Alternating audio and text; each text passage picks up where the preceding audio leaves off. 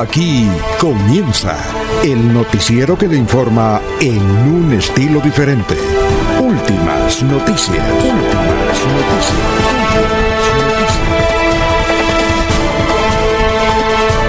La información analizada por los expertos, sin sesgos, explicada con detalles, sin tanta carreta.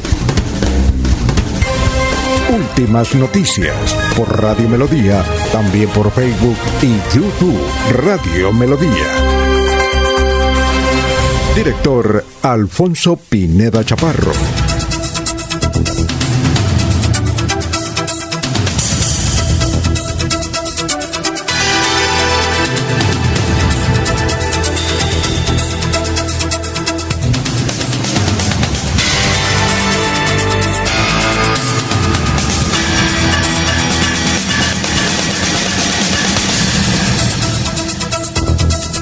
Gracias a Dios, hoy es jueves 15 de julio del 2021. Nos abre el micrófono Arnulfo Otero Carrillo para hablar por Radio Melodía 1080M, melodíaenlínea.com. Estamos también por Facebook, estamos por YouTube. Gracias. Son las 5 de la mañana, 5 minutos. Hoy, jueves 15 de julio, se celebra el Día Mundial de las Habilidades de la Juventud con el objetivo de impulsar a los jóvenes a través de la adquisición de habilidades y destrezas para así puedan acceder al mercado laboral global. Hoy entonces, Día Mundial de las Habilidades de la Juventud. Hoy se celebra Santa Buenaventura. Hoy es el santo, Santa Buenaventura. Hoy jueves 15 de julio, un día como hoy, apareció en 1983 el videojuego Nintendo. Nintendo en el 2018 la selección de fútbol de Francia ganó su segundo mundial de fútbol ante Croacia. Muy bien, son las 5 de la mañana, 5 minutos. Estamos en Radio Melodía. Gracias por escucharnos. Una mañana agradable, aunque ya el ideal y las autoridades ambientales han indicado que habrá temporada seca, aunque el aguacero ayer fue tremendo, unos minutos, pero fue tremendo aquí en el área metropolitana. Ya hablaremos de ella en este resumen de noticias. Por ahora vamos a escuchar y a ver a nuestros compañeros periodistas de la mesa virtual de Radio Melodía. Laurencio Gamba está en Últimas Noticias de Radio Melodía 1080 AM. Bueno, gran Laurencio, ya son las 5 de la mañana, 6 minutos. ¿Cómo se encuentra hoy jueves? Alfonso, pues bien, el saludo para usted y todos quienes están en la red global de las telecomunicaciones eh, en la aldea, Arnulfo Otero, a la señora Sara Prada Gómez, a Sergio Rafael, pero especialmente a Arnulfo Otero Carreño, quien nos hace la parte digital, las mezclas, la actividad del teletrabajo y trabajo en casa con él. Todos ustedes nos escuchan en los diversos sistemas. Según la policía, hay normalidad en la red vial del departamento de Santander. La movilidad está normal hacia la costa, hacia el sur del departamento, hacia norte de Santander, hacia Barranca, es decir, las comunicaciones es normales. Para mañana mucha gente está preparando vacunación, han solicitado su amparo a la Virgen del Carmen, Alfonso. Mucha gente dice, con el auspicio de la Virgen del Carmen me preparo mañana para la vacunación. En ella confío mañana 16 de julio. La policía, el ejército mantienen presencia en diversos sitios de interés público y privado en el departamento de Santander para garantizar la tranquilidad a los habitantes de esta región con ocasión de la presencia de la minga del Caribe. La CDMB y la policía están concientizando a los propietarios de mascotas para que sean conforme a la normatividad la utilización de las mascotas en las calles, igualmente que cumplan todos los requisitos. Por las actividades de muchos y protestas del 20 de julio, la policía dijo que por estos días se suspenden licencias, vacaciones y cualquier otra actividad. Todo con el propósito que el personal uniformado esté en alistamiento de vigilancia, es decir, estén preparados aquí en el área metropolitana. En Bucaramanga más de 900 policías ya están en la zona de vigilancia. Nicolás Rueda Espinosa es un joven que nació en Florida Blanca, pero que desde muy niño ha vivido en Betulia. Fue campeón nacional de velocidad. Sin embargo, su reconocimiento lo tiene para Boyacá porque aquí cuando inició el ciclismo no tuvo el apoyo requerido.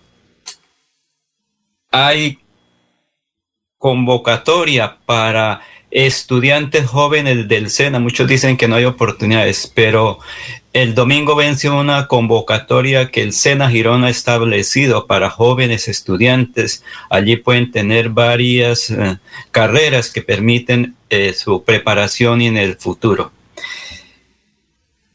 Y diversas acciones se vienen cumpliendo por parte de Ecopetrol y la transportadora de combustibles, todo con el propósito de pagar las eh, cuotas ambientales, los habitantes de la zona de Yariguíes. Esto en virtud que mucha gente está cometiendo algunas acciones eh, violentas en la parte de la reforestación. Precisamente Argemiro es un habitante del Carmen de Chucurí y nos habla por qué y cómo está representando y recibiendo este pago de compensación ambiental. Muy buenos días, mi nombre es Argemiro Parra, soy representante legal de la Asociación de los Mejoratarios de la Serranía de los Yariguís. Me encuentro firmando el acuerdo del PSA acá en el Diviso de Cirales, representando toda la, asociación. Y el proyecto me ha parecido como asociación muy elegante para estas familias, porque las familias recibiendo este recurso económico van a, a parar de de talar dentro del parque, van a dejar esas mejoras quietas para que ellas mismas se rehuesen por su propia voluntad y sería muy elegante para nuestra región y mucha, darle mucho ejemplo a la demás gente para que dejen los bosques quietos. Muy bien, son las 5 de la mañana, 11 minutos. Vamos a saludar ya a la gente que está en el Facebook Live. López López, muy buenos días desde Provenza. Buenos días, Gerardo Gómez Forero. Hoy buenos días. Hoy jueves sacerdotal. Los saludamos desde Alto Viento 2, Florida Blanca. Luis José Arevalo Durán. Buenos días, la frase de hoy. Gracias, Luis José.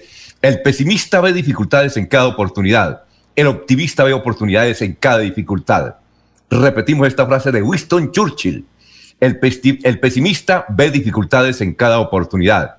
El optimista ve oportunidades en cada dificultad. Un saludo también para don Jairo Macías, don Ramiro Carvajal de Deportivos Carvajal, Aníbal Navas Delgado, gerente general de Radio Taxis Libres, que tiene el teléfono 634-2222. Un saludo muy, muy especial para Juan José Rinconosma, para Benjamín Gutiérrez, para Perigan, para Lino Mosquera, para Don Ciro Vanegas. Don Ciro Vanegas me dijo, me hizo reclamo, oye, usted no me salude, hermano, usted saluda a una chorrea. Sí, es que son muchos. Hay que pagar acá. Dije, no, aquí no hay nada que pagar. Don Ciro Vanegas, el director comercial de Onda 5. Un saludo también para don Nelson Zipagauta, director de noticias de RCN en el departamento de Santander. Bueno, un saludo para mm, Josimar Rodríguez, que nos escucha siempre desde Barranquilla, es uno de los primeros que se vincula. Un saludo para Ángela Corso Pérez, dice un saludo, muchas felicitaciones, un feliz día. Eh, y a cuidarse, sí señor, a cuidarnos, todos, todos debemos cuidarnos, porque la pandemia está ahí, está que baja poco a poco, pero muy, muy poquito. Un saludo para Pedrito González, para eh, Pedrito Galvis, gracias por la sintonía. Para Graciliano Hernández, Graciliano Hernández, que siempre nos escucha y dice, vea, la mejor forma de atacar el coronavirus es con el Vipaporuk en la nariz. Y yo le garantizo que no le va a pasar absolutamente nada. Si se echa Vipaporuk, don Laurencio, cuando va a salir en la nariz, hay que hacerle caso a un brasiliano, ¿no? Don Laurencio. Claro. Eh, no se vaya a preparar el tinto, no haga como Jorge que se va a preparar el tinto, yo, ni como Julio, que se van a preparar el tinto. ¿Qué decía? Dígale que le traigan, ¿no? Dígale sí, aquí está todo.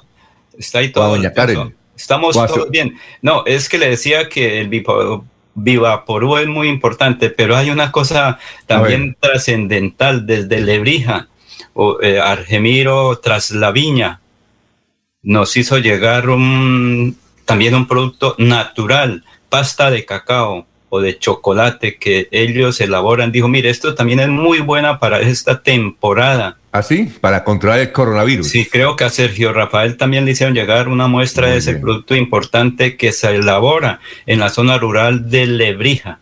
Es decir, las cosas naturales eh, que gracias. se cultivan en nuestro departamento y que son buenos además.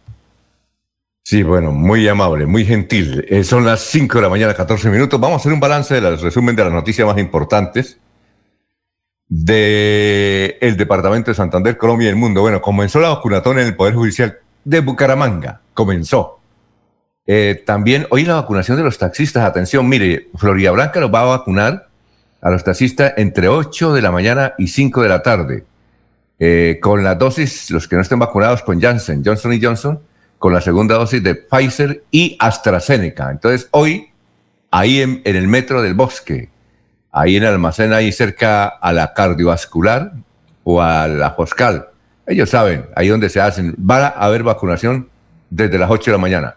Bueno, y ayer hubo un aguacero que por minutos en el área metropolitana, muy fuerte, sobre las 4 o 5 de la tarde, se cayeron algunos árboles en, y, provocó inundaciones en Florida Blanca y Girón, nos dicen las, las entidades de riesgo. Hoy en Santander, ¿cómo está el coronavirus? Hoy en Santander seguimos normal, 788 nuevos contagios, es decir, no ha subido ni ha bajado, 32 personas fallecieron. La movilización de estudiantes que estuvo ayer por cabecera partieron desde el Parque San Pío, cuando estaba lloviendo, y fueron hasta la Universidad Industrial de Santander. Mucho susto, pero así creo que desorden no hubo. Atención, no habrá desfile militar este 20 de julio. Creo, Laurencio, que es la segunda vez que no hay desfile militar, no por la pandemia. Sí, el año pasado recuerde que también fue suspendido o fue muy rápido, no, fue suspendido el año pasado por orden nacional.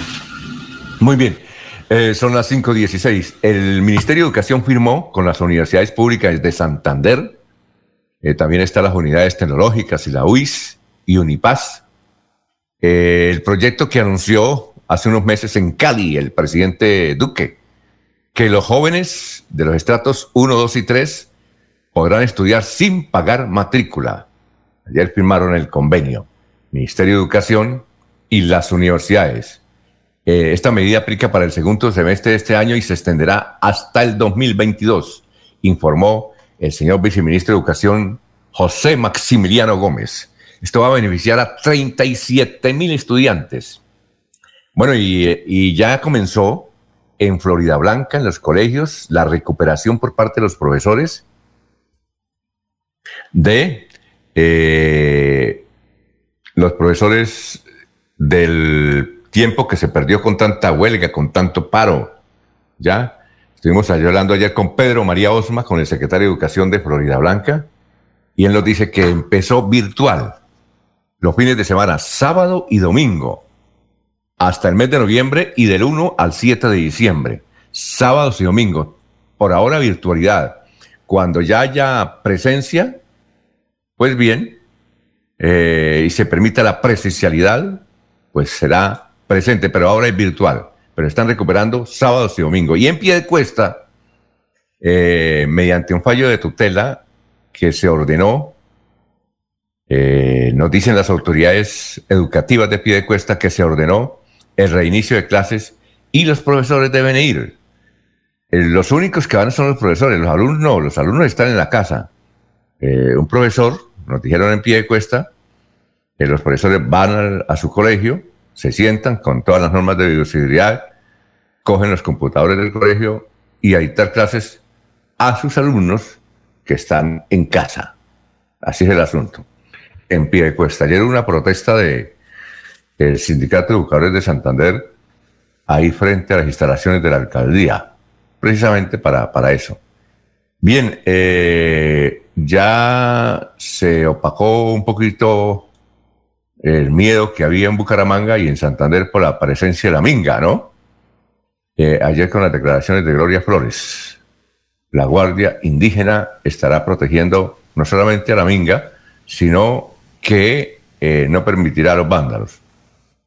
Ese es el propósito, Alfonso. Sin embargo, sigue la preocupación. No, pero en Barranquilla no hubo problemas. En Barranquilla ellos han estado allá y han pasado por toda la costa y no ha habido problemas con ellas porque la Guardia Indígena actúa. Sí, lo que ocurre son los caóticos, las personas extrañas que se pueden infiltrar o eh, cometer eh, hechos violentos. Esa es la preocupación, sobre todo en la noche aquí en Bucaramanga, el área metropolitana.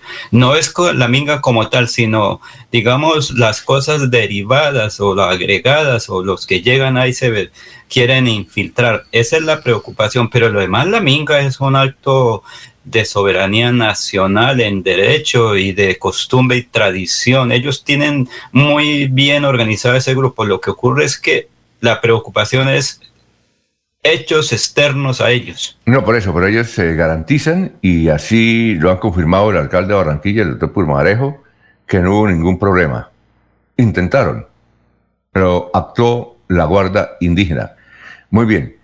Eh, comandante de la segunda división del ejército que se está estrenando, recuerden ustedes que fue cambiado el comandante de la segunda división del ejército, ahora hay otro nuevo, que es el general Omar Esteban Sepúlveda estuvo en Cúcuta y dijo que el clan del Golfo está rodeado en norte de Santander. Eh, en combates en Puerto Santander murió alias Diego y otros cuatro integrantes del grupo armado ilegal.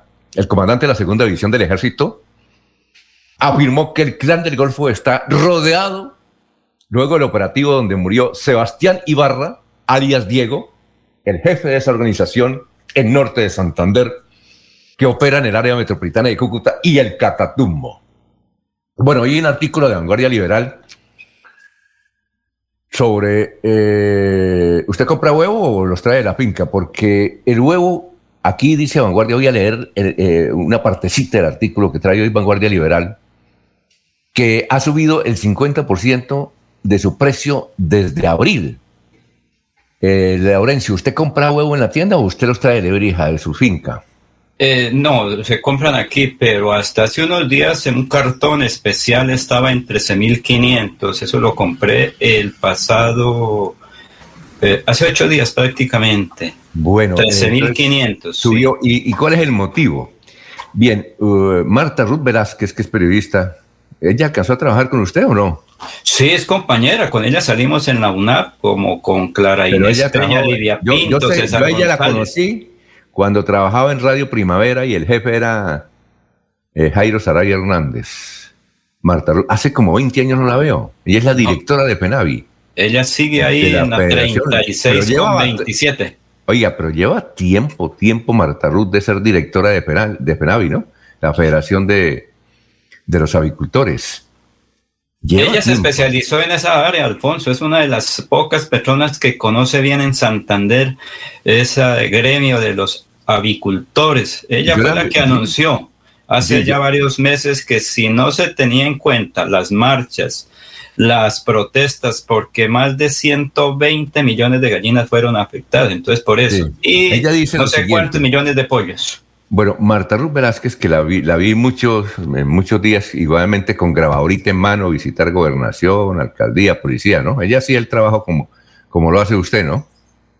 Eh, bien, dice ella en esta declaración de la vanguardia lo siguiente, que el huevo está caro porque murieron 14 millones de ponedoras. Ojo, murieron por el paro 14 millones de ponedoras y se afectaron, como dice usted, 120 millones de aves eh, que tuvieron restricción de alimento en un 50%. Por eso, el huevo eh, debe estar como a 600 pesos, ¿no? A 600. Sí, eh, más o menos a, 3, a 600, 650 vale el huevo, ¿sí, Alfonso? Ah, bueno, bien. Eh, Oiga, sí, murieron 14 millones de aves ponedoras por el paro. Bien, eh, son las 5.23. A nivel nacional, la noticia sobre el coronavirus eh, está estable. 17.320 casos de coronavirus. En Colombia ya ha bajado un poquitico el número de muertos, 498 muertos por el COVID en Colombia.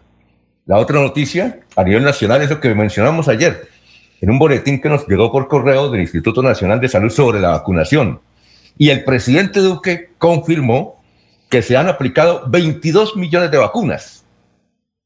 No las dos dosis, pero es decir, mm, la primera dosis ya lleva 22 millones de vacunados con la primera dosis y desde luego la aspiración que él tiene es llegar hasta, es decir, el 31 de julio, que es el mm, sábado, de este sábado de noche, el presidente dice que aspiran a tener 25 millones de vacunados, es decir, más o menos el 50% de la población. En este momento, según la Organización Panamericana de la Salud, Colombia es el segundo país donde hay más vacunados, después de Chile. ¿Mm? Es una excelente noticia. Vamos un poquito lentos, pero seguro, Alfonso. Es muy importante que, en estos días la, gente acuda a la segunda dosis, que es el otro llamado que han hecho las autoridades de salud en Santander. Eh, eh, ayer habíamos dicho una cifra de vacunación y desde luego varios oyentes nos reclamaron, no, esa cifra no es así, esa está mal. No, lo que pasa es que, eh, para explicarles, a nosotros los periodistas, todos los ministerios, a usted también, ¿cuántos ministerios son, don Laurencio? Son como, Laurencio, ¿se fue? ¿Está tomando tinto? Laurencio, ¿qué pasó? Laurencio. Se fue Laurencio. ahí, le escucho, ahí le escucho. no escucho. se me vaya, Laurencio. no, no, no, que lo no, no, no, es que hay alguna dificultad, no sé dónde, pero hay una dificultad, pero esa es técnica, ya no es de presencia. Bueno, no fue, no, no fue el, señor Edwin Bar, eh, eh, eh Socha eh, arreglar el satélite. Eh, sí, pero es que se complicó la cuestión y entonces toca recibir equipos importados, entonces estamos en todo ese proceso, Alfonso. Bien, perfecto. Entonces resulta que decíamos que ¿cuántos ministerios cree que son? Como unos 15 o 20 aquí en Colombia. Creo que... Y cada, y cada ministerio tiene como 10 periodistas. Y los 10 periodistas todos mandan correos, ¿no? Entonces a uno le inundan, a mí me llegan correos de los ministerios. Claro, esos esos datos que aparecen eh, en, los boletines no aparecen en las páginas web. ¿Ya? Entonces, por eso aquí uno da noticias adelantadas. Noticias adelantadas. Entonces, ayer el presidente Duque confirmó lo que habíamos dicho. Se han aplicado 22 millones de vacunas, lo dijo ayer en Medellín. Y hay, eh, y el propósito de él es tener al 31 de julio 25 millones de vacunados, es decir, el 50%. Bien, eh, esa es una noticia nacional. La otra, se va para la cárcel, parece que el gobernador de El Cesar, Luis A. Monsalvo, el vecino departamento, quedaría sin gobernador porque Luis Alberto Monsalvo Geneco está investigado por un contrato que firmó en agosto del 2015 sobre el PAE. Bien, Oye, y se lanzó, este es conservador, ¿no? Sí, eh, señor. Un, presidente, un precandidato a la presidencia, Juan Carlos Echeverry. ¿Sí es conservador? Sí, sí, claro, fue ministro de Hacienda, recuerde. Eh, ministro, y fue presidente de Copetrol. Este fue el que peleó con un santanderiano, ¿no? Sí. Con un ingeniero. ¿Cómo es que llama? Eh, ¿Vega? Vega. Creo que es. Eh, si tiene posibilidades, va a ser por firmas. Hay que esperar, Alfonso, porque con la incertidumbre que hay, no se sabe qué opinión tengan los jóvenes que tienen patas arriba todavía este país y si ellos, como un estudio lo recientemente, que los, los jóvenes quieren participar, pero si es únicamente de anuncio y no participan, seguimos como antes. Ayer la ministra, eh, perdón, la senadora María Fernanda Cabal del Centro Democrático almorzó con su jefe, el presidente, eh, su jefe suyo, Laurencio, el presidente del Directorio Nacional Conservador, el doctor Omar Yepes. ¿Será que el Partido Conservador la apoya? ¿Mm? Pues no sé, no sé, no creo, pues es apenas eh, invitaciones para dar a conocer su programa de gobierno, qué piensa, pero yo creo que todavía está muy lejos definición de candidaturas, Alfonso. Bueno, y, a nivel internacional, la pandemia está estable, aunque hay situaciones como en Inglaterra. El primer ministro de Inglaterra, señor Johnson, ha confirmado que seguirá adelante con el plan de apertura pese al avance de la variante Delta del COVID en el Reino Unido. Dice que a partir del 19, del próximo lunes, Inglaterra todo será, volverá a ser normal. Pero, eh, es decir, dice el señor Johnson que ni siquiera necesitan utilizar tapabocas, que eso es opcional. Y los médicos están reclamando de que no, que eso tiene que haber, seguir siendo, debe haber restricciones. Pero bueno, que todo volverá a ser normal a partir del 19, del lunes, en Inglaterra, pese a esta amenaza del, del el variante Delta. De, Delta. El Reino Unido ha vacunado en una primera dosis al 87% de la población en una primera dosis. Bueno, y Bolsonaro está muy enfermo. Eh, eh, eh, Bolsonaro, el presidente del Brasil, no, no creía en el virus y le dio el virus y le activó una enfermedad vieja que él tenía hipo. Hipo. Y está, está por operación. Su esposa le maneja el, el Twitter. ¿Usted sabe qué característica Laurencio tiene la esposa de Bolsonaro? No, no, señor. Es sordomuda. Es? es sordomuda. Muy joven, pero sordomuda. Se casó hace poco, pero muy es una extraordinaria mujer, emprendedora, a pesar de ser sordomuda. Es emprendedora y el sueño de ella es tener, tener la universidad más grande del mundo para sordomudos. ¿Cómo le parece? Muy importante, Alfonso, tener en cuenta esa población que a veces por aquí, por nuestros medios, se deja un poquito olvidada, pero que ellos tienen unos derechos y unas obligaciones para cumplir. Y en Cuba la situación sigue difícil. Allá el periodista que se atreva a informar para la cárcel. Periodista que se atreva a informar para la cárcel. Y hay unos videos que se han publicado en WhatsApp. No sé si a usted le han llegado en WhatsApp, don Laurencio. Sí, pero han llegado varias cosas. Donde como eh, la Guardia eh, Oficial de Cuba llega a un sitio, habla con un revoltoso y le dispara y lo mata. Así de sencillo lo dispara, le dispara y lo mata. Hemos visto ese video y no creo que sean montajes. Alfonso, ¿dónde ah. estarán las organizaciones no gubernamentales de defensoras de los derechos humanos como ocurre por aquí en la región? Que todo es violación por parte de las autoridades, que la policía está violando. Entonces allá no hay derechos humanos para los que protestan en contra, ni en Venezuela ni en Nicaragua, o es que hay otros derechos humanos diferentes a los nuestros. Vamos a unos mensajes, pero antes voy a leer esto. Uniremington, matrículas abiertas en la carrera profesional de Derecho, Contaduría Pública, Administración de Negocios Internacionales, Administración de Empresas, Ingeniería de Sistemas, Ingeniería Industrial, Diseño Gráfico, Crédito, Aprobación Inmediata, PBX 698-4636, teléfono 320, celular, ¿no? 322-943-0305. Eh, y atención, este 18 de julio, gran lanzamiento de Mesa Mall primer centro comercial campestre del Oriente Colombiano. En el WhatsApp 301-643-0011. Repetimos el WhatsApp 301-643-0011 con el sello Incomesa. Y este es ahora Cofuturo. Cofuturo. Construimos sueños de progreso. Son las 5.32. Melodía es la radio que lo tiene todo. Noticias. Deportes. Música. Variedades.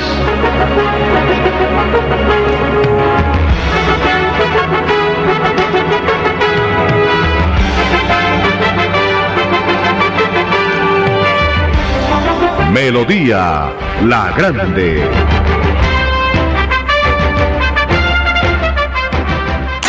Este 18 de julio, gran lanzamiento de Mesa Mall. El primer centro comercial campestre del oriente colombiano, ubicado un kilómetro adelante del peaje Mesa de los Santos. Locales, oficinas y consultorios desde 105 millones. WhatsApp 301-643-0011. 301-643-0011. Con el sello de Incomesa. Después de casi 30 años, nos ponemos al día con el alumbrado público. Llega el reto de la historia, la gran inversión dentro de la cual se destinarán casi 30 mil millones de pesos en proyectos de iluminación, expansión en zona rural y tecnología. En total son cerca de 630 mil millones para comenzar a saldar las deudas históricas que nos dejó la corrupción. Conoce todas las obras en www.bucaramanga.gov.co. Alcaldía de Bucaramanga. Gobernar es hacer.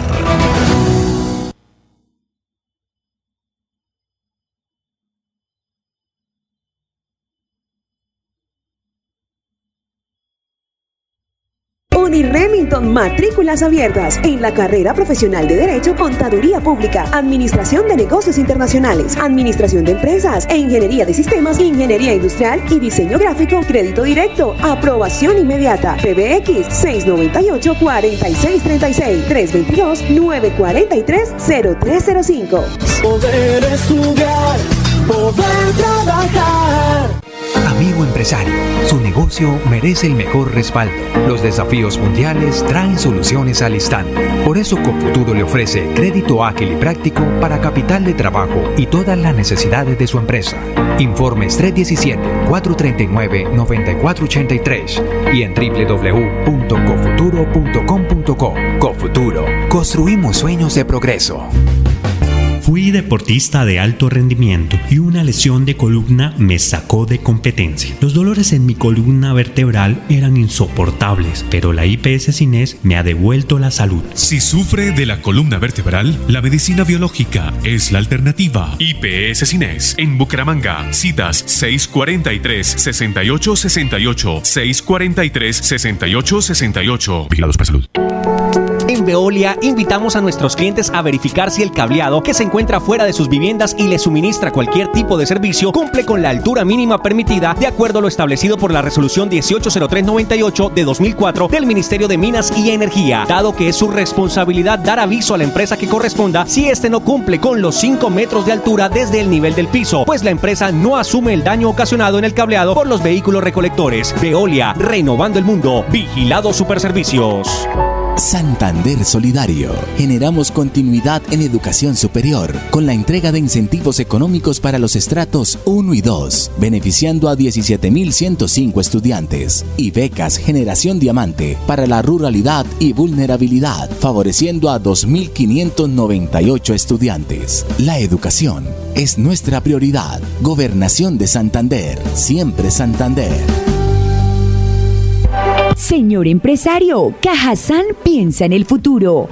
Conexión, relacionamiento y transformación digital. Aumenta la competitividad y sostenibilidad. Participa de nuestro evento virtual Conent Summit, taller de mentalidad financiera para emprendedores, claves para impulsar tu emprendimiento, taller virtual dinámico en el que rompemos conceptos y mejoramos las prácticas para la gestión financiera de tu emprendimiento. Miércoles 14 de 3 a 5 de la tarde, jueves 15 de 2 a 5 de la tarde. Sesiones de networking, charlas con emprendedores. Inscríbete gratis en nuestro portal web de Cajazán y participa. Organizan la Cámara de Comercio, se innova, se emprende, impulsa el Sena y Cajazán. Apoya Tecnoparque Bucaramanga y Andy Más País. Con Examen, emprende, innova, transforma. Con Cajazán. Super Subsidio.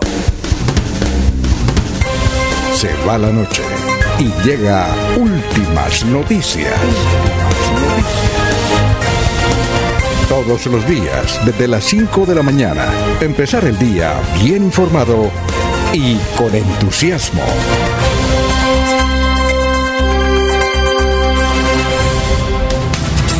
Ya son las 5.37, antes de ir con el historiador, eh, Carlos Augusto González, vamos a leer unos mensajes. Aquí hay una señora, si es un señor, ah, bueno, hay que decirle a la gente que aquí nos llegan muchísimos mensajes, unos eh, amables, otros bravos, es decir, toda clase de mensajes. No los podemos leer todos porque generalmente hay unos que traen grueso calibre, pero aquí hay una señora, a mí generalmente no me gusta discutir con los oyentes, pero aquí hay una señora que me dice lo siguiente, me regaña, dice, buenos días con todo respeto, una corrección. No se dice sordomudo, se dice personas con discapacidad auditiva o personas sordas. No todo sordo es mudo y no todo mudo es sordo. La gran mayoría son solo sordos. Buen día. Sobre esto yo recuerdo, hay esta anécdota. Eh, hace unos años vino un directivo, evidentemente invidente, de España. En España hay una organización muy grande, económica, deportiva, tienen radio, tienen televisión, que se llama ONCE. Y ONCE quiere decir Organización Nacional de Ciegos. Eh, y entonces eh, estaba yo haciéndole la entrevista al señor español invidente, entonces yo comencé a, hablar de él. Bueno, aquí tenemos a un señor en función de discapacidad visual, le decía invidente, y entonces me dijo, le voy a aclarar una cosa, dígame ciego. Eh, le dije, no, pero es que a mí me han dicho que ahora, dijo, no, no, no. Lo que pasa es, hay que asumir el respeto. Nosotros en España, la organización se llama Organización Nacional de Ciegos. Eso es una eh, bonito para los románticos y está bien, se les puede decir. Personas en función de discapacidad. Otra vez, hace unos eh, cuatro años me, llamó un distinguido periodista de vanguardia, también me metió una vaciada, porque entiendo que su hijo eh, tiene problemas de discapacidad. Entonces yo dije el nombre genérico de, la dificultad y él me, me dijo, no, hombre, ¿cómo se le ocurre? Hay que respetarlo. Pero este señor, por ahí debo, tener la entrevista, que venía de España, que había eh, invidente toda la vida, él debía tener unos cincuenta y pico de años, eh, me dijo, no, díganos ciego, eso es un, yo no estoy de acuerdo, y la organización nuestra se llama Organización Nacional de Ciegos.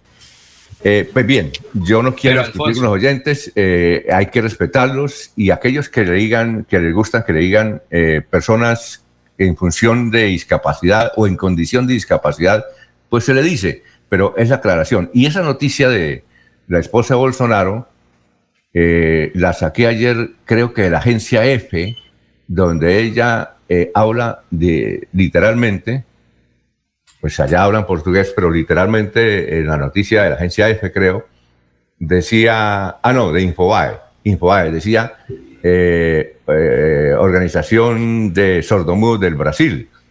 Entonces, a mí no me gusta discutir con los oyentes, los oyentes siempre tienen la razón, es la aclaración, ¿no? Y inclusive aquí, en Bucaramanga, recuerda usted que había el Instituto Nacional para Ciegos, INSI, escuela taller para ciegos, pero las cosas han ido reformando y ellos quieren que se les digan personas en condición de discapacidad. Pero ya le digo, hago la aclaración porque hace, hace que como un año, antes de la pandemia, mm, entrevistamos a un señor que vino de la organización 11 de España y me hizo esa aclaración.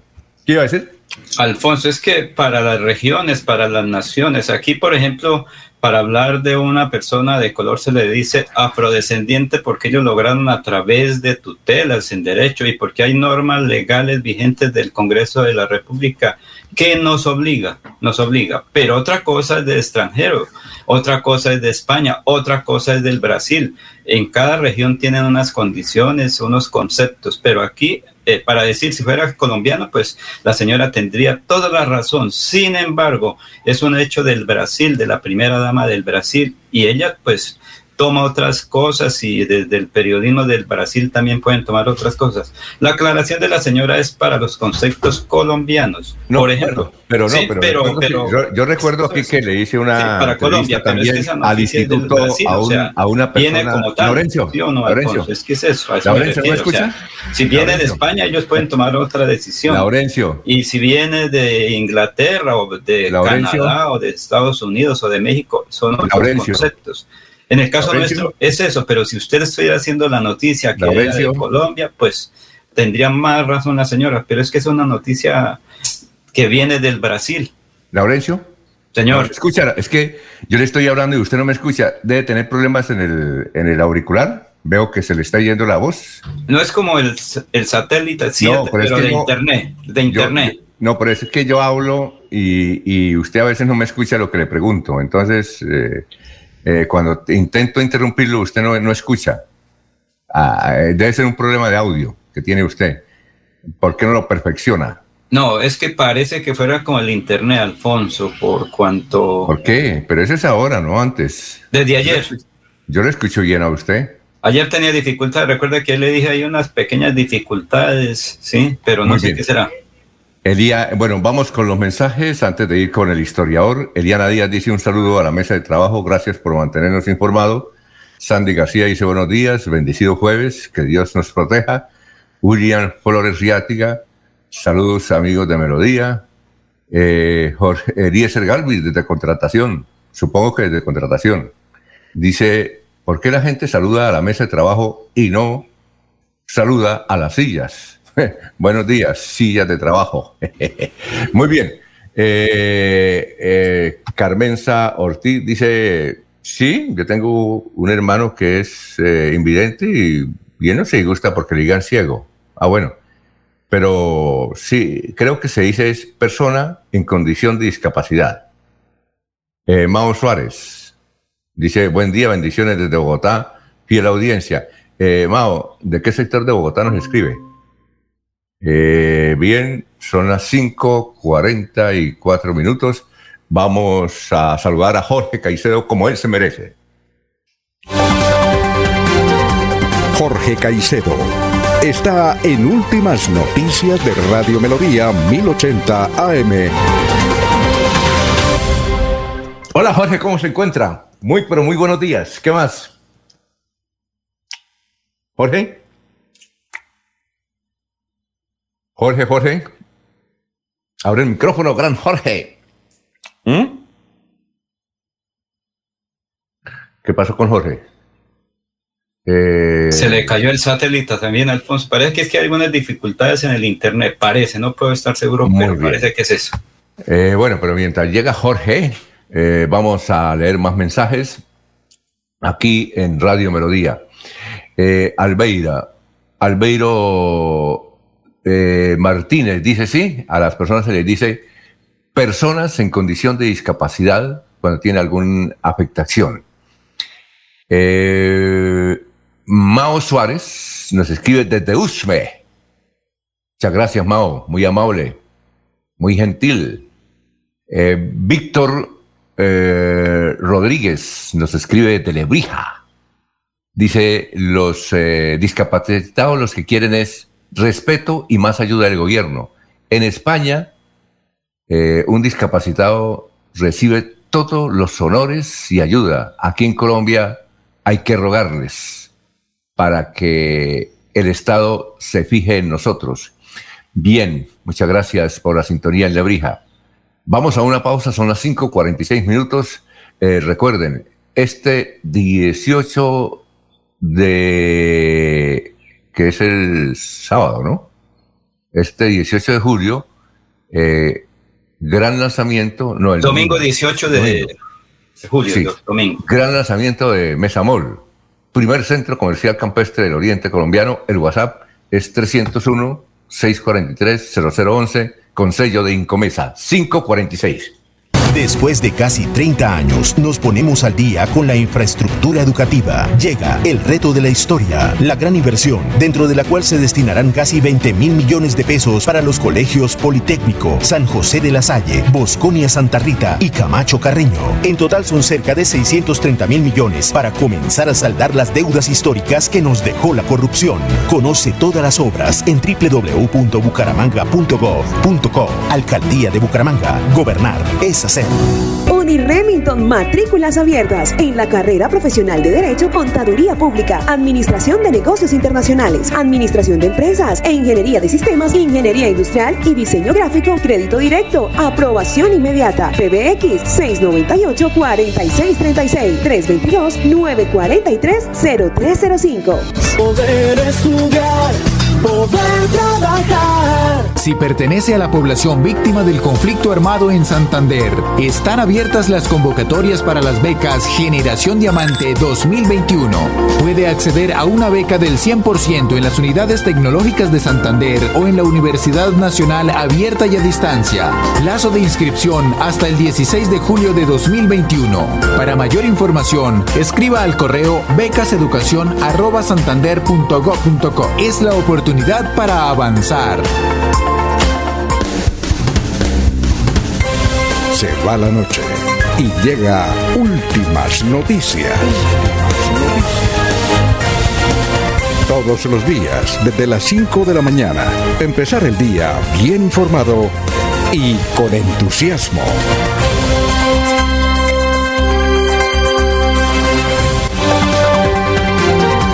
Jorge Caicedo está en Últimas Noticias de Radio Melodía 1080 AM. Gran Jorge, ¿cómo se encuentra? Muy buenos días. Don Alfonso, muy buenos días. Como siempre, feliz de compartir con ustedes este espacio de últimas noticias y, por supuesto, de llegar a todos los amigos de Radio Melodía, los que nos siguen en las diferentes señales de la emisora. Como se lo dijo al inicio de esta emisión, es 15 de julio, es el centésimo nonagésimo sexto día del año, el 196, y ya quedan 169 días de este 2021. Cifras que son noticias en Santander, don Alfonso, relacionadas con la COVID-19. El Ministerio de Salud reportó en la jornada anterior eh, 788 nuevos casos de contagio del coronavirus en el departamento, una cifra muy similar a las que se registraron entre el lunes y martes en cuanto a la mortalidad, 24 personas perdieron la batalla contra el virus, la mayoría de los casos en Bucaramanga y el área metropolitana. En lo que va de, de julio, don Alfonso, hoy que es precisamente la mitad del mes, se han reportado 15.032 casos de coronavirus y 552 fallecidos. Esto revela, don Alfonso, que en Santander la reducción de aglomeraciones en los últimos días y el buen ritmo de vacunación serían los principales factores que explican la reducción de casos de COVID-19. Muy bien, eh, dice Eliezer Galvis, hoy amanecieron los corresponsales en condición de discapacidad de audífonos. eh, Alfredo Barrera, buenos días, los saludos desde Samaya, Samacá, Boyacá. ¿Conoce Samacá, Boyacá o Laurencio? Samacá, en Samacá, Boyacá, sí señor, una vez pasé por ahí.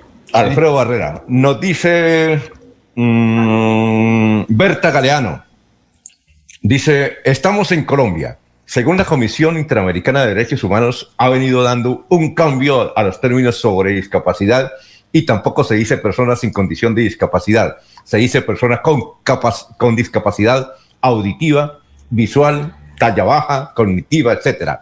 Los tiempos cambian. Todo va en proceso de mejorar hasta los términos. Yo soy la profesora Berta Galeano y llevo años trabajando por la discapacidad en Florida Blanca. Los escucho a ustedes sagradamente todos los días desde cuando Álvaro Alférez salió de Onda 5. Calcule el tiempo. Eh, pero también nos dice Jonaira Bermúdez. Se dice personas en condición de discapacidad son profesora de la Universidad San Buenaventura. ¿De dónde será esa? De temas sociales que tienen que ver precisamente con las personas con dificultades. Ah, bueno, entonces John Aira, que es profesora de San Buenaventura, se dice, se dice que se dice personas en condición de discapacidad, y doña Berta dice que son, que se dicen es persona con discapacidad. ¿A quién le creemos, don, don Jorge? ¿Ah? No, no, Alfonso, pues eh, en cuanto a ese, tema hay mucho, hay, hay, mucho que explicar y mucho por aprender. Lo que manejo del tema de, discapacidad, lo, lo, he aprendido mucho de la profesora Lina María Carreño, es una docente, ah, conocimos allí en, en, en, la universidad y eh, sí, en los últimos años. Eh, y es una de las personas más versadas en el área metropolitana de Bucaramanga y me atrevo a decir que en Santander eh, es frente al tema de discapacidad. Eh, creo que llamarlos en la manera en que se puedan sentir más dignos, porque son personas que, pese a su condición, eh, siguen contribuyendo a la sociedad, no solo con su trabajo, sino también con sus con, con, con, con las diferentes labores que desarrollen, así sean productivas o no. Son personas que merecen todo el respeto y todas las oportunidades para continuar eh, aportándole a nuestra sociedad. Eh, esa Universidad San Buenaventura, ¿de dónde es? Es como de Bogotá, ¿no? Formación de docentes, Alfonso, de Bogotá, creo. Ah, ya. Es formadora de docentes. Johaira, muchas gracias por la sintonía y también a, la señora Galeano, gracias por la sintonía. Eh, son términos, ahí, y vienen otras personas diciendo que se dice tal cosa. Berta Galeano, a quien apreciamos, eh, eh, dice Lina María, está en nuestro grupo de trabajo. Ah, qué bien, excelente. Bien, vamos a escuchar el historiador don Laurencio, papel y lápiz, y don Jorge, a ver qué, qué le podemos recoger ahí al historiador Carlos eh, Augusto González. Carlos, buenos días. Buenos días a la mesa de trabajo y a los oyentes. Hace 50 años esta fueron la noticia más importante en Santander. Presidente Misael Pastrana Borrero dialogó por más de dos horas con el parlamentario Eduardo Mestre Sarmiento, miembro del Comité de Acción del Liberalismo Progresista. Trascendió que el encuentro formó parte de una movida del mandatario para facilitar el funcionamiento del Congreso en el periodo legislativo que se instalará el próximo 20 de julio. En vuelo llegarán a Bucaramanga los altos ejecutivos de la aerolínea Avianca Juan Pablo Ortega, Álvaro Cala Ederich e Iván Van Merbeque para inspeccionar los trabajos del nuevo aeropuerto Palo Negro. Y hace 25 años esto fue noticia. Debido a la construcción del intercambiador de la Puerta del Sol, 12 vías cambiarán de sentido y 63 rutas de buses urbanos serán modificadas en Bucaramanga. Estudio adelantado por el Programa de Prevención y Atención de las Enfermedades de Transmisión Sexual de la División de Bienestar Universitario de la UIS mostró que los estudiantes se cuidan más de los exámenes que del SIDA. Cordial saludo a todos. Siga usted, don Alfonso. A ver, don Laurencio. Oye, Álvaro Calajediris, ¿todavía está vivo? Creo que sí. No, ya creo murió. que sí. Él fue ¿No fue el hermano? Sí, él fue el Gobernador de gobernador Santander. de Santander, sí, señor. Fue presidente de Avianca. Sí. Sí, que ahí lo mencionan. Y la actividad política, Alfonso, la actividad política, Eduardo Mestre Sarmiento, como hace 50 años, se era para- trabajaba para. Sí. sí, sí, se trabajaba para la instalación del Congreso, las normas, los proyectos, lo que tiene que ver la regulación en Colombia legal. Hace 50 años ya se comenzaban a hacer esa actividad. Y lo de la construcción del intercambiador en la Puerta del Sol, que fue una obra, si no estoy mal, que hizo Carlos Ibáñez Muñoz o terminó Carlos Ibáñez Muñoz. Y Patricio Mejía, ¿usted sabe quién ideó ese puente? No recuerdo en el momento, pero Le voy sí. a dar el nombre. 1980. Eduardo Remolina Ordóñez.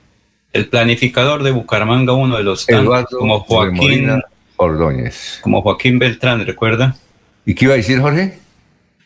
No, que si no recuerdan que hace poco tuvieron un diálogo con Juan Pablo Noriega Hederich. Ah, sí, me suena. Hace Sí. poco tuvieron una videoconferencia en sus casas, Sí, sí, sí. ¿Por qué? gestionada por, por el doctor Adrián Serrano. Sí, sí, sí, sí, sí. ¿Por qué? ¿Qué pasó? Esa persona con la que hablaba es, son- son- es familiar, Juan Pablo Nori- Noriega Hederich. Él es, él es periodista, fue periodista del tiempo, creo. arquitecto. eh, ¿Es amigo suyo o qué? Periodista del tiempo, ganador del, pre- del premio mm, Rey de España, príncipe. Príncipe Rey de. España. Rey de Ah, España. bueno, y, perfecto. y- y es amigo suyo? No, no, no, no, no, no, pero Mm. sí he tenido la oportunidad de hablar con él. Ah, muy bien, sí, creo, él nos dijo que trabajó en el tiempo y todo eso. Ah, no sabía que era pariente del doctor Calajedris. Correcto. Ah, muy bien. Eh, 5.56. Bueno, vamos con el obituario. A ver, pongan el cuidado a ver a quienes conocían. Están en San Pedro. Natividad Salamanca de Ardila. Misas cenizas presentes. Gloria Amparo Prada Centeno. María Carolina Ávila, cenizas presentes. Edilia Portilla de Cáceres. Doris Cecilia Álvarez Rincón. José del Carmen Galvis Rodríguez. José Aurelio Maragón Fino. Jorge Andrés Rodríguez Rodríguez. Brian Nicolás Durán Heredia. Héctor Gómez Monroy. María Emma Rojas Duarte. José Domingo Silva. Y en Los Olivos están Lady Diana Guerrero Guerrero, José del Carmen Patiño Patiño, Luis Alirio Peña Rincón, Ana María Barrera de Santa María. Oiga, Jorge, ¿y usted conocía a la esposa del periodista Álvaro Aguas? Creo que ella era sacorrana, ¿no? Amparo. Eh, no, don Alfonso, no, no, no, pero me sorprendí ayer con la noticia de su deceso. Sí. Verdad, mm, pues sorprendí porque Álvaro, Álvaro sí lo distingo muy bien desde hace muchos años, desde, desde su paso por Barranca Bermeja. Comenzó en la radio también en, en Puerto Wilches, cuando eran los primeros días de Radio Regia, la primera emisora que instaló allí el médico Alfonso El Hash Merlano.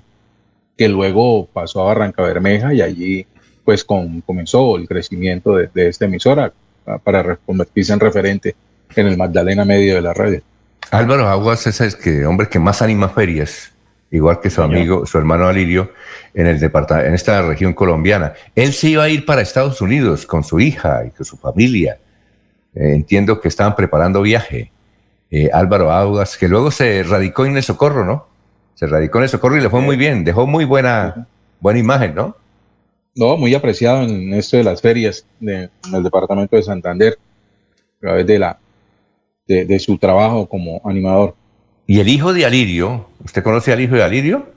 De Alirio Aguas, es uno de los mayores, eh, a ver, productores de vehículos del mundo, reside en Alemania.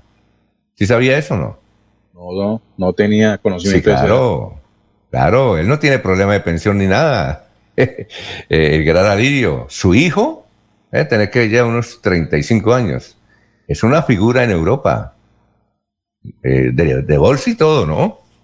¿Sí sabía o no? Y es aquí, creo que es de Barranca, eh, el hijo de Alirio, a quien enviamos un saludo. ¿No sabía entonces eso?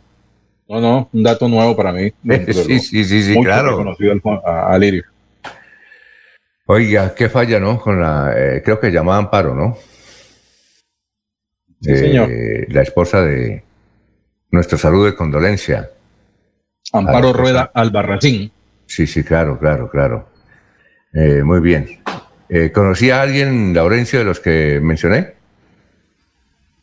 No, señor, no, no conocía a ninguno, pero nuestro saludo para esta familia que pierde una integrante allá cuando eh, sí, la gente quiere ir a Estados Unidos o a Europa en medio de las dificultades y lo sorprende la muerte. Oiga, las eh, condiciones de vida. Jorge, yo creo que ese día no vino usted cuando yo comenté lo de Ana Mercedes Ariza. Es que eh, un sábado, hace como 15 días, estuvimos hablando con Ana Mercedes y de un momento comenzó a llorar. ¿Qué pasó? Dijo, no, que se me acaba de morir la contadora de COVID. ¿Y qué pasó? Dijo, no, porque es que yo tengo una tragedia. Mi mamá murió de COVID, mi hermana murió de COVID y mis primos murieron de COVID y ahora me dan esta noticia. ¿Sí sabía eso? No, no. ¿Mm? No, Tremendo. mucho rato que no, no, no interactúo con, con María Mercedes. Ana Mercedes. Sí, tremendo, tremendo, tremendo.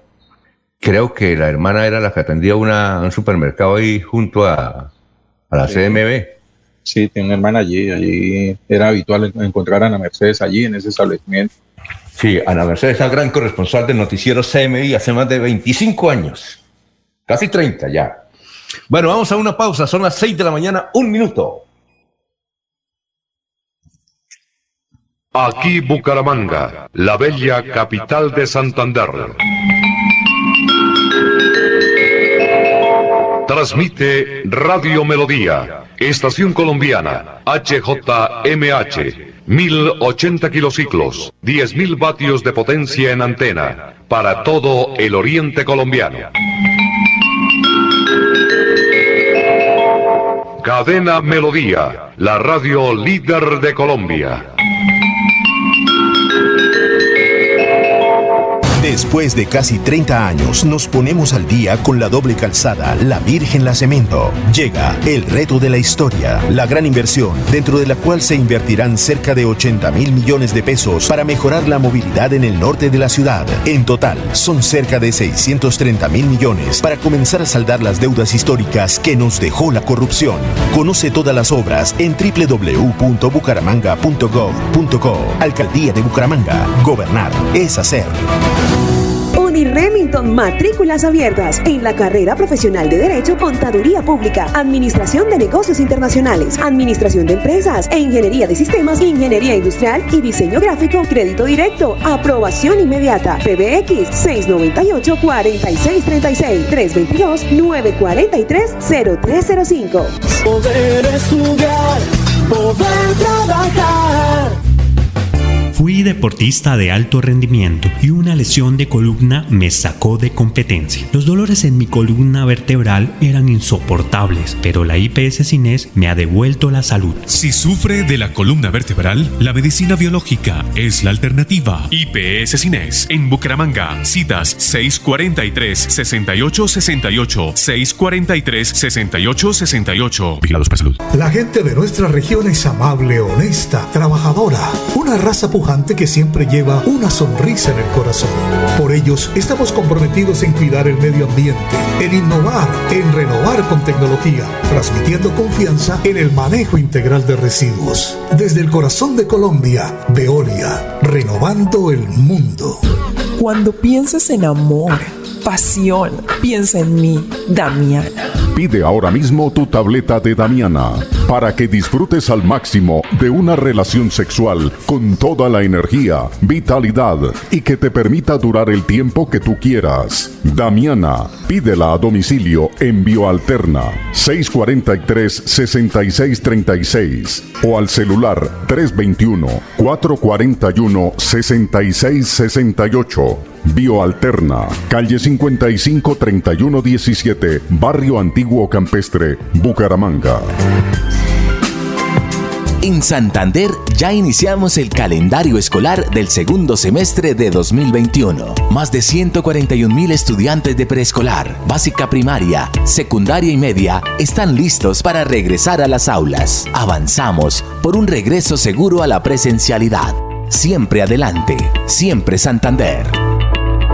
Un especial saludo a los habitantes de Bucaramanga y Santander. Les habla el doctor Javier Aristizábal. He investigado las plantas medicinales colombianas por 20 años. He creado la terapéutica natural al altel para tratar las principales enfermedades de los colombianos. Estoy con ustedes de 10 y 30 a 11 de la mañana por esta emisora. Estoy seguro que lograré cosas interesantes en la salud de todos ustedes. Después de casi 30 años, nos ponemos al día con la escarpa occidental.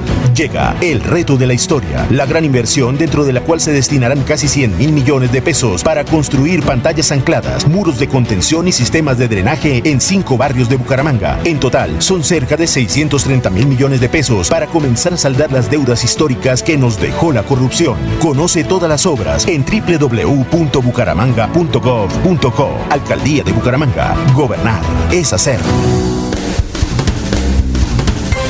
Se va la noche y llega últimas noticias. Todos los días, desde las 5 de la mañana, empezar el día bien informado y con entusiasmo.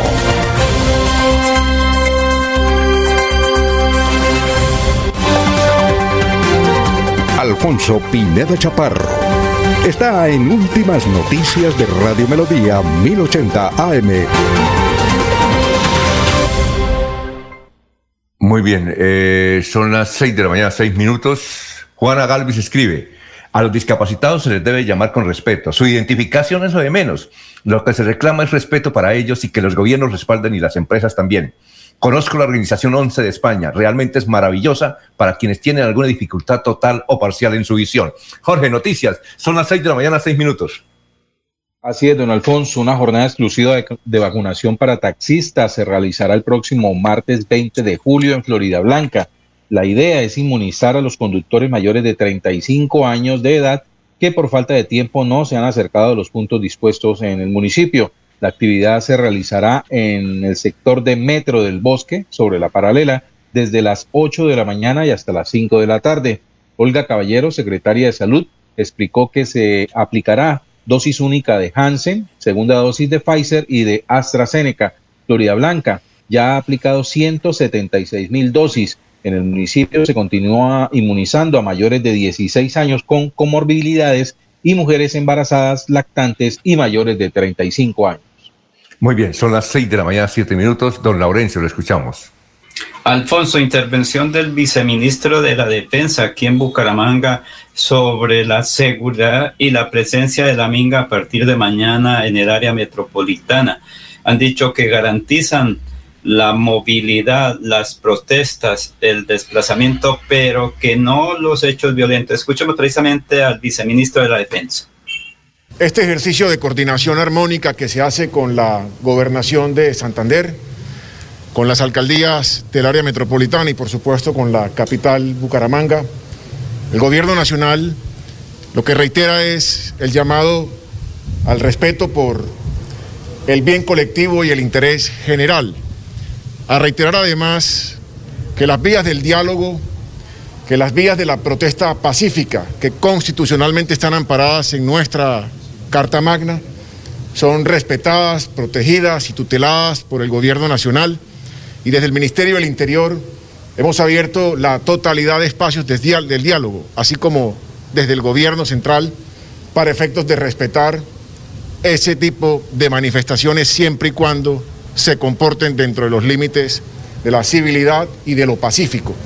Hemos hecho también mención de la importancia de emplear el decreto 003, que actualmente se encuentra vigente y que establece unas instancias de diálogos que permiten superar algunas dificultades que en esta materia se suelen presentar. Entre todos, se ha acordado, por supuesto, la defensa de la democracia colombiana y el respeto por la institucionalidad representada en esta importante reunión. Así también, como seguramente lo van a manifestar voces más autorizadas que yo inmediatamente, aquello que no comporte una protesta pacífica, ordenada, cívica, como lo establece la constitución política y las leyes colombianas, tendrá que ser, dijéramos, objeto de otro tratamiento. Pero a lo largo y ancho del territorio nacional hemos habilitado estos espacios de diálogos lo estamos haciendo con los jóvenes, con otros sectores sociales, culturales, campesinos, étnicos.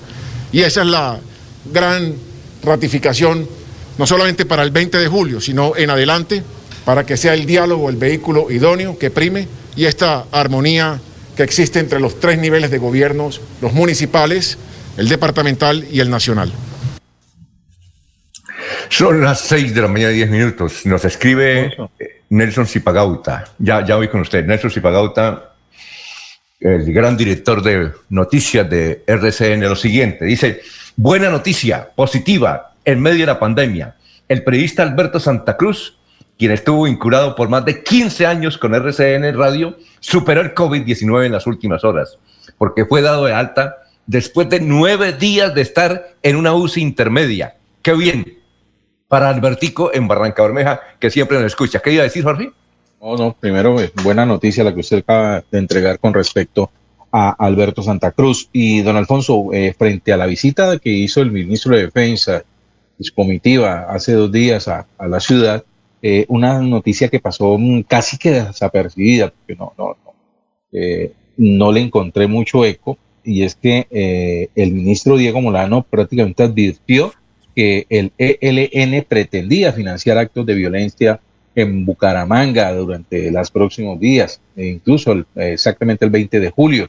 Eh, es una noticia que, que, nos toma por sorpresa a todos en el Santander porque desde cuando no se recibía información de que un grupo armado pretendiera realizar acciones en territorio santanderiano. Hasta 2019, eh, autoridades nacionales eh, aseguraban que Santander era un territorio libre de violencia. Muy bien, oiga, eh, tenemos que buscar ese audio de, de, violencia armada.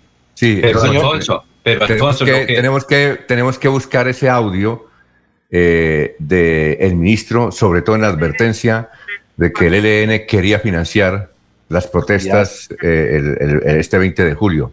ya se lo envié, don Alfonso. bueno, bueno, perfecto. Quería decir, Laurencio, antes, es que Laurencio también tenemos ahí Sí, sí, sí, pero Alfonso, es al que secretario, al secretario de las TIC, Ricardo Flores, eh, que va a comentar algo interesante. ¿Qué decir, Laurencio?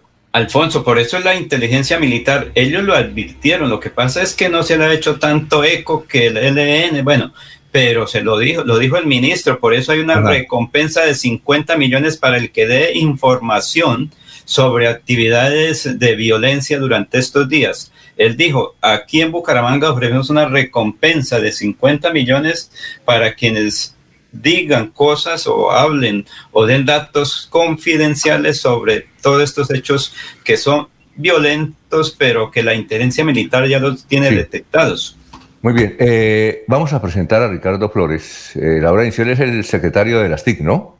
Ricardo. Sí, señor, sí, de las TIC. Sí, señor, el de las TIC. Y, lo vamos a presentar con lo siguiente, con la siguiente reflexión. Eh, cuando la cacica Consuelo Araujo era ministra de Cultura, estuvo aquí en Bucaramanga y hubo una charla con los periodistas en la Cámara de Comercio. Y ella dijo, vea, el gran problema que tiene el ministerio es este. Parece increíble, es como para una novela, y voy a escribir una columna sobre eso cuando salga el ministerio. Es que la gente no le gusta la plata. El problema de nosotros es que nos sobra la plata al final de año. Y entonces, eh, luego, en el siguiente año, el ministro de Hacienda dice, oiga, ustedes como no utilizaron la plata, le vamos a reducir el presupuesto. Por eso es que los presupuestos de educación y sobre todo de cultura son mínimos frente a los de la guerra, decía ella. Y yo le dije, ¿por qué? Dijo, por una sencilla razón.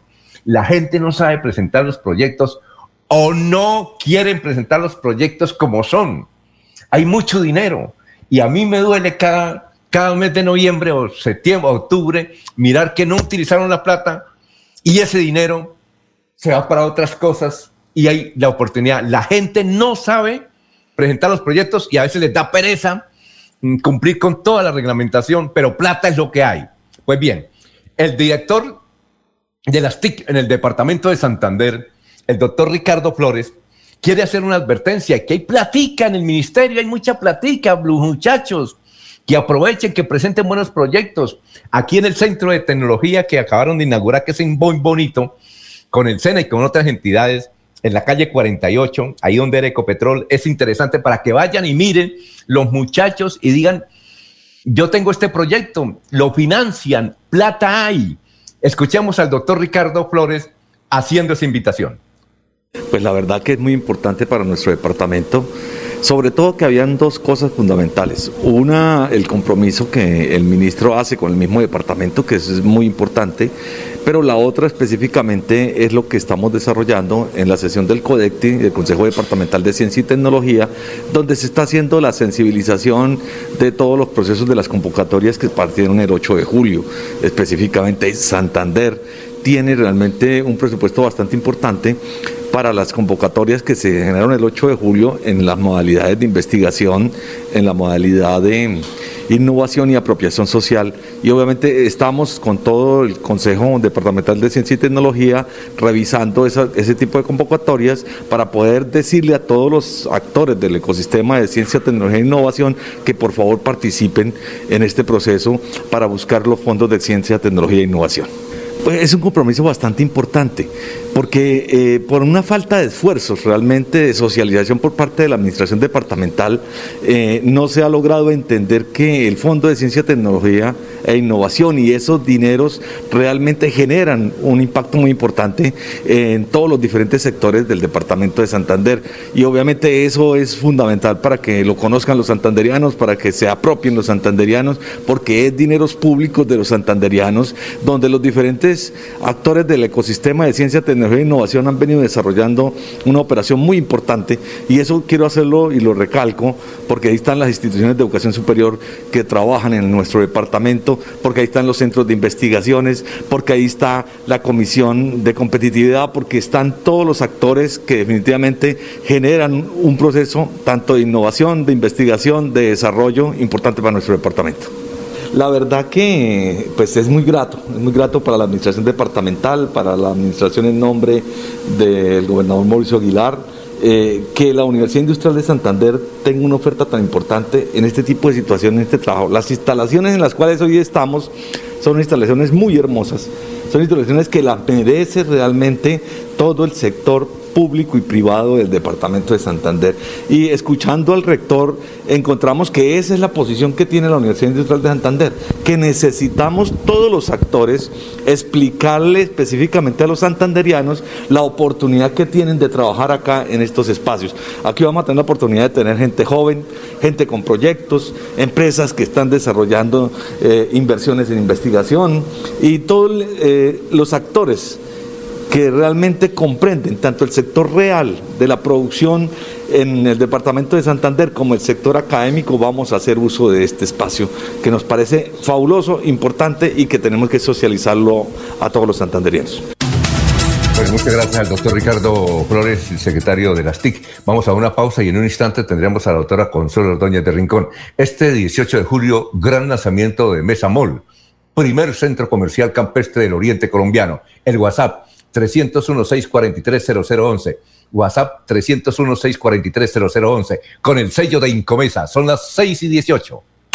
Este 18 de julio, gran lanzamiento de Mesa Mall el primer centro comercial campestre del oriente colombiano, ubicado un kilómetro adelante del peaje Mesa de los Santos. Locales, oficinas y consultorios desde 105 millones. WhatsApp 301-643-0011. 301-643-0011. Con el sello de Incomesa. Después de casi 30 años, nos ponemos al día con el alumbrado público. Llega el reto de la historia, la gran inversión dentro de la cual se destinarán casi 30 mil millones de pesos en proyectos de iluminación, expansión en zona rural y tecnología. En total son cerca de 630 mil millones para comenzar a saldar las deudas históricas que nos dejó la corrupción. Conoce todas las obras en www.bucaramanga.gov.co. Alcaldía de Bucaramanga. Gobernar es hacer. Thank you. Fui deportista de alto rendimiento y una lesión de columna me sacó de competencia. Los dolores en mi columna vertebral eran insoportables, pero la IPS Cines me ha devuelto la salud. Si sufre de la columna vertebral, la medicina biológica es la alternativa. IPS Cines en Bucaramanga. Citas 643-6868, 643-6868. Vigilados para salud. Santander Solidario. Generamos continuidad en educación superior con la entrega de incentivos económicos para los estratos 1 y 2, beneficiando a 17.105 estudiantes, y becas Generación Diamante para la ruralidad y vulnerabilidad, favoreciendo a 2.598 estudiantes. La educación es nuestra prioridad. Gobernación de Santander, siempre Santander. Remington, matrículas abiertas en la carrera profesional de Derecho, Contaduría Pública, Administración de Negocios Internacionales, Administración de Empresas e Ingeniería de Sistemas, Ingeniería Industrial y Diseño Gráfico, Crédito Directo, Aprobación Inmediata, PBX 698-4636, 322-943-0305. Poder estudiar, poder trabajar. Después de casi 30 años, nos ponemos al día con la infraestructura educativa. Llega el reto de la historia, la gran inversión, dentro de la cual se destinarán casi 20 mil millones de pesos para los colegios Politécnico, San José de la Salle, Bosconia Santa Rita y Camacho Carreño. En total son cerca de 630 mil millones para comenzar a saldar las deudas históricas que nos dejó la corrupción. Conoce todas las obras en www.bucaramanga.gov.co. Alcaldía de Bucaramanga. Gobernar es hacer.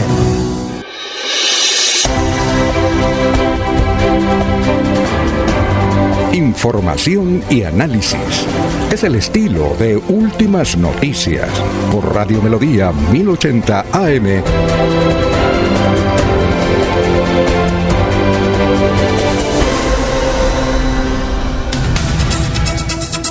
Seis y 21. Eh, ayer a esta hora, la doctora Consuelo Ordóñez de Rincón nos escribió lo siguiente. He estado pensando en la celebración de los 400 años de Bucaramanga. No podemos dejarla sin un regalo representativo. La miro y la recorro con cierta angustia por el deterioro tendencial del paisaje urbano que observo y nuestra aparente apatía como sociedad para evitarlo. No podemos dejarla marchitar. ¿Qué tal si le regalamos un ejercicio de visión prospectiva Bucaramanga 2050 con amplia participación social y soporte académico, académico que nos permita recuperar la ilusión de la ciudad bonita, emprendedora, solidaria y competitiva, que nos motive a quererla más, cuidarla más, recuperar sus espacios emblemáticos, re- reducir la segregación social y construir conjuntamente un futuro más atractivo para ella. ¿Te apuntas? Doctora Consuelo, tenga usted muy, pero muy buenos días. Hola, Alfonso, muy buenos días para usted, para toda la mesa de trabajo, para todos sus oyentes, un gusto saludarlo hoy desde la capital de la República, pero siempre con el corazón puesto en Bucaramanga. Sí, ¿qué quiso significar usted con ese mensaje? ¿Qué, ¿Cuál es su deseo concreto? Pues mi deseo concreto es que nos unamos ciudadanos de todas las sociales, de todas las naciones académicas, de, de todos los rincones de la ciudad para pensar cuál puede ser ese futuro para la ciudad de 2050 y regalarle entre todos una propuesta ciudadana de identidad a Bucaramanga y de identificación de aquellas infraestructuras, pero también de aquellos comportamientos ciudadanos que deben guiar, eh, digamos, un proceso de recuperación y de fortalecimiento urbano, de soportes urbanos, para que Bucaramanga no se nos marchite. Yo no sé si ustedes coinciden conmigo, pero pues sí la veo como, como menos bonita, como eh, sucia, como deteriorada. Me parece que, que estamos perdiendo el mismo y eh, la importancia no solamente del paisaje, sino del comportamiento urbano, solidario, eh, más agradable, más simpático incluso, más atractivo, y eso no nos puede pasar. Entonces, eh, el hecho de que tengamos 400 años a lo que nos tiene que invitar es a estar más en forma, más lindos, eh, y, entre todos los ciudadanos, pues podemos ayudar a ello. Doctora Consuelo, le voy a hacer esta pregunta harta. No quiero tirarme la conversación y su, y su propósito, pero es hartísima. Pero seguramente algunos oyentes lo estarán presentando, eh, pensando. Usted es una persona que ha trabajado mucho en la alcaldía de Bucaramanga, conoce los programas de la ciudad, Usted creó hace más de veintipico de años la empresa de aseo, que en ese tiempo recuerdo yo que Armando Puyana, que era un hombre muy crítico, decía, esa empresa está dejando hasta utilidades. Y eso se debe a la doctora Consuelo Doña, lo decía ahí en el Club del Comercio. Entonces le voy a hacer una pregunta harta. ¿Usted está hablando como precandidata a la alcaldía? Ay, no, yo no estoy pensando en eso, Alfonso, yo no, no, de ninguna manera. Yo estoy pensando como ciudadana que pues que está viendo la ciudad deteriorarse de alguna manera. Eh, yo estoy trabajando en Bogotá desde hace casi cinco años.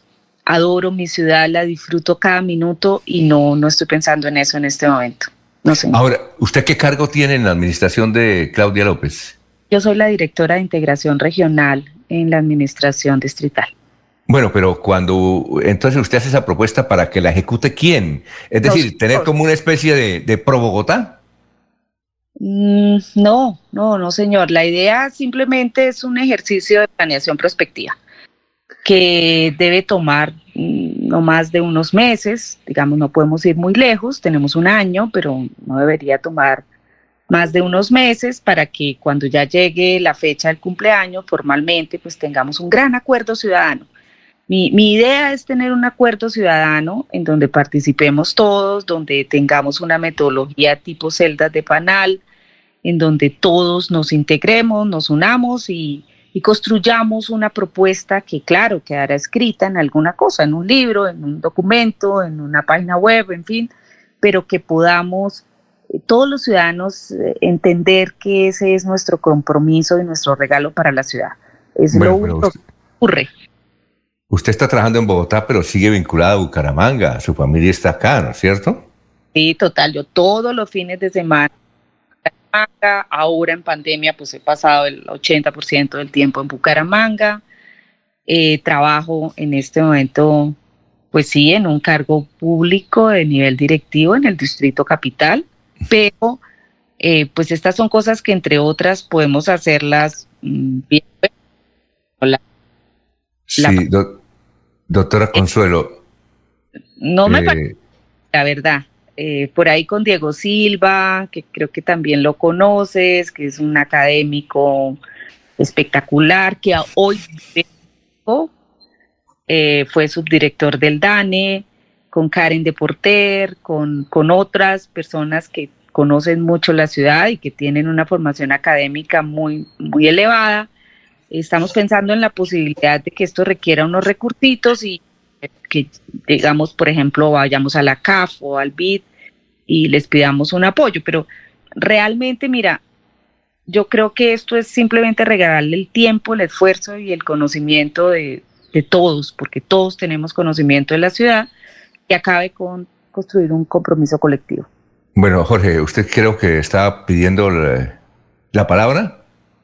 Sí, señor. Eh, con los buenos días para la doctora Consuelo Ordóñez y deseándole éxitos en su trabajo en la capital de la República. Cuando uno toma la decisión de, de, de o cuando uno llega a la, a la conclusión que, que algún sector de, de, su ciudad está muy feo, está descuidado, es porque abrieron un establecimiento que no acorde con, con la armonía que había allí en ese conjunto, o porque esta calle se llenó de huecos, o porque definitivamente el sector no se, se está complicando la convivencia.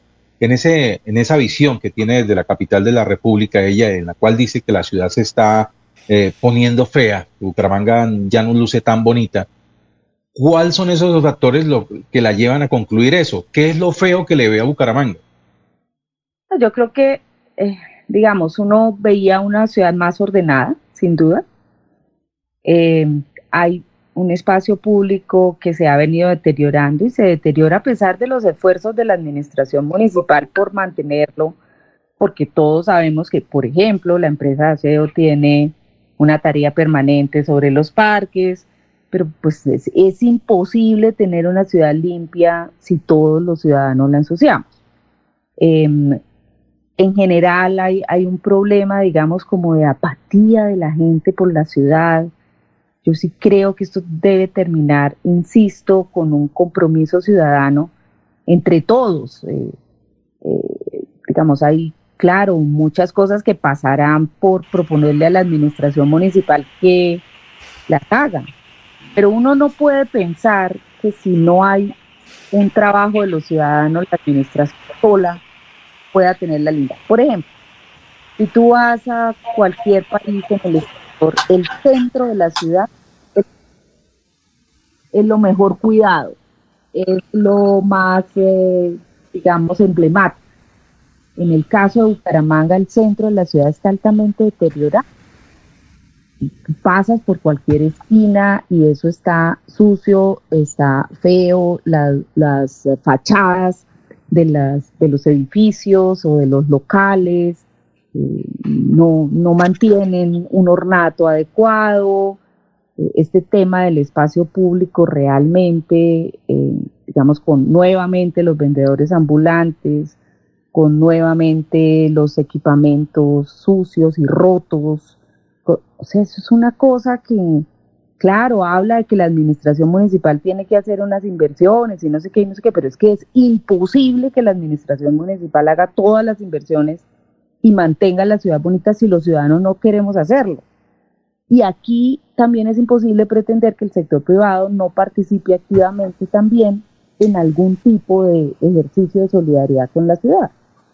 Entonces, mira un caso, por ejemplo, si uno pudiera hacer un, un compromiso de recuperar el centro, por decir algo, que hay, entiendo que la UIS tiene un plan centro súper bonito, y, dijéramos entre todos, venga, hagamos este esfuerzo y trabajemos por consolidar algunos de esos sitios.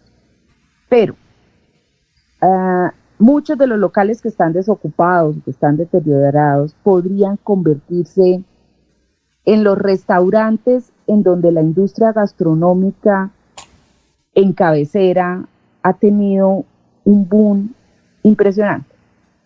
Y entonces uno habilita esos espacios para que sean el espacio de la cultura, de la gastronomía y del buen uso del espacio público. Y todos estos muchachos jóvenes, que son la gran mayoría de ellos empresarios de ese sector, en lugar de alquilar una casa en cabecera o como una segunda sede se van al centro. Y volvemos a tener en el centro de la ciudad una actividad cultural, agradable, atractiva, con mesas eh, en la calle también, en donde podamos tener conciertos, en donde podamos eh, salir del trabajo y decir a las seis de la tarde me voy con mi familia y estoy en un café o en un restaurante y fuera de eso me pasa un violinista por un lado y un saxofonista por el otro y tenemos seguridad y tenemos tranquilidad y no estamos afectando el derecho a descansar de nadie porque en la, pues es una actividad comercial alrededor y fuera de eso hay parqueaderos suficientes y fuera de eso hay espacio, mm, digamos, para que los niños puedan correr y puedan jugar. ¿Ustedes no se soñarían con que eso sería una cosa absolutamente linda? ¿Y qué hay que hacer para eso? Pues una cantidad de voluntades alineadas, unas para hacer unas infraestructuras necesarias, otras para hacer otras inversiones privadas y otras para que la familia eh, tome la decisión de aprovechar esos espacios y disfrutarlos. Alfonso. A ver, Laurencio. Cosas, mil cosas que uno podría proponer. Sí, Laurencio. En, en consecuencia, básicamente es apego ciudadano, no, no existe apego ciudadano. Pues yo lo que estoy sintiendo, y fíjate que eh, pues hicimos una primera lista de 100 personas que queremos que se vuelvan 20 mil o algo así, eh, o muchas más, y, y el 90% dijeron tienen razón. Es más, es que muchos de nosotros ni siquiera hemos vuelto a, a pensar en que este tema de disfrutar la ciudad pasa por nosotros mismos por, por bajarnos del carro, por hacer las vueltas a pie y tener una andena agradable. Yo, yo recuerdo que mi papá trabajaba en el centro y él trabajaba todos los días a pie. Y nosotros le decíamos, papá, pero se demora un poco de tiempo y llega a Los árboles me permiten disfrutar el aire puro y yo voy a, a la oficina a pie porque me encanta disfrutar mi ciudad bueno, yo también quisiera hacer eso. Entonces, pues creo que es necesario que todos volvamos a pensar en que si sembramos un árbol más lindo enfrente de nuestras casas o en el parque de enfrente y lo cuidamos y si trabajamos todos juntos eh, por no deteriorar, por no ensuciar lo que está limpio, por entre todos construir una posibilidad colectiva de, de, no dejar machicar la ciudad antes de que sea demasiado tarde, pues eh, sería un lindo regalo para los 400 años. Es lo único que a mí se me ocurre en este momento. Laurencio.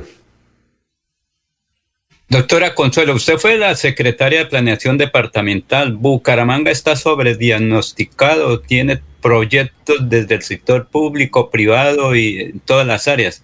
No sería bueno es gestionar en Bogotá con proyectos, porque ahí donde está el detalle de los 10 billones de pesos que se han determinado en una norma legal, ley de la República, ¿no sería que ese esfuerzo que usted dice se unificara en Bogotá entre todos para lograr que se tengan esos 10 billones de pesos en obras? Pues también puede ser, digamos.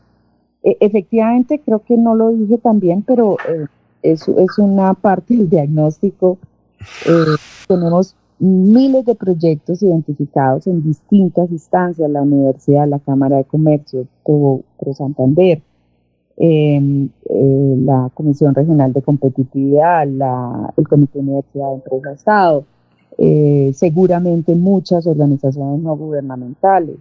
En fin, tenemos una cantidad de proyectos que tanto la gobernación como la alcaldía podrían, podríamos ayudarles a consolidar un banco de iniciativas eh, que nos permitiera hacer esa priorización y esa selección. También, digamos, e, es parte de la idea lo estamos haciendo aquí en Bogotá precisamente con la Universidad del Rosario. Estamos haciendo la consolidación de todos esos listados que todo el mundo tiene. Y el Ministerio de Vivienda hizo un ejercicio hace poco, un par de años tal vez, eh, porque pensaba pasar, sacar un COMPES para cuatro aglomeraciones urbanas, entre esas Bucaramanga y Bogotá también, en donde se identificaron también unos proyectos. Cuando trabajamos con FINDETER, eh, ciudades sostenibles, hicimos una priorización de proyectos. Eh, lo llamamos proyectos, pero realmente son iniciativas, porque para que sean proyectos, pues tienen que tener un nivel de desarrollo muy grande. Y si uno identifica efectivamente como los prioritarios, como aquellos proyectos estratégicos, o incluso proyectos de acupuntura urbana, no, no tienen que ser grandes inversiones, son pequeñas acupunturas que tú eh, desarrollas y a partir de eso se van generando unos eh, procesos casi que naturales de recuperación a su alrededor, entonces eh, sí pasa, digamos, este ejercicio por eso también. y no sé si la gestión ha de ser simplemente en Bogotá, ojalá si fuera, para lo cual, claro, invitaremos entonces también a quienes tengan esa posibilidad, pero yo creo que es un ejercicio en donde hay que sentar entonces a los políticos, a los empresarios y a los líderes sociales para que entre todos podamos hacer esa priorización y venir al gobierno nacional a pedir los recursos. Creo que, tienes toda la razón y gracias por, tomar la atención que efectivamente eso forma parte del ejercicio que estamos proponiendo. Doctora Consuelo Ordóñez, muchas gracias por haber estado aquí en Radio Melodía. Estaremos buscando para ver cómo está la idea. Muy gentil, ¿no? A ustedes un abrazo muy grande y nada, nos vemos el viernes en Bucaramanga. Muy bien, son las seis de la mañana.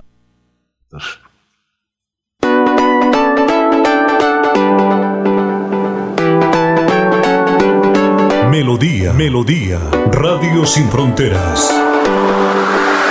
Escúchenos en cualquier lugar del mundo. Melodíaenlínea.com es nuestra página web.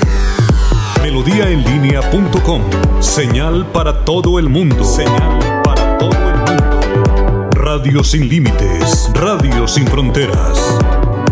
Radio Melodía, la que manda en sintonía. Este 18 de julio, gran lanzamiento de Mesa Mall.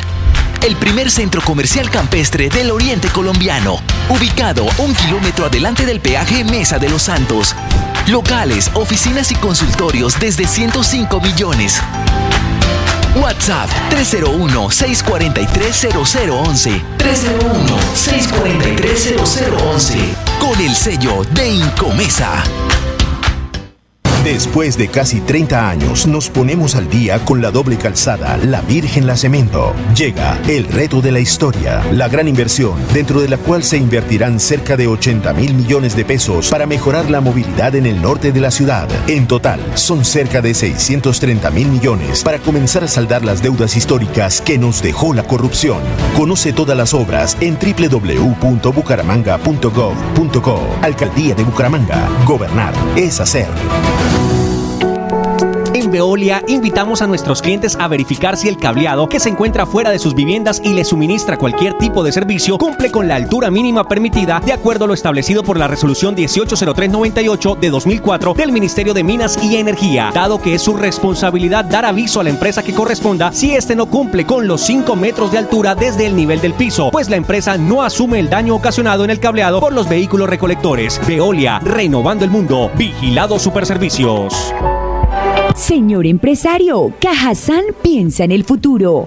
Conexión, relacionamiento y transformación digital. Aumenta la competitividad y sostenibilidad. Participa de nuestro evento virtual Conent Summit, taller de mentalidad financiera para emprendedores, claves para impulsar tu emprendimiento, taller virtual dinámico en el que rompemos conceptos y mejoramos las prácticas para la gestión financiera de tu emprendimiento. Miércoles 14 de 3 a 5 de la tarde, jueves 15 de 2 a 5 de la tarde. Sesiones de networking, charlas con emprendedores. Inscríbete gratis en nuestro portal web de Cajazán y participa. Organizan la Cámara de Comercio, se innova, se emprende, impulsa el Sena y Cajazán. Apoya Tecnoparque Bucaramanga y Andy Más País. Con Examen, emprende, innova, transforma.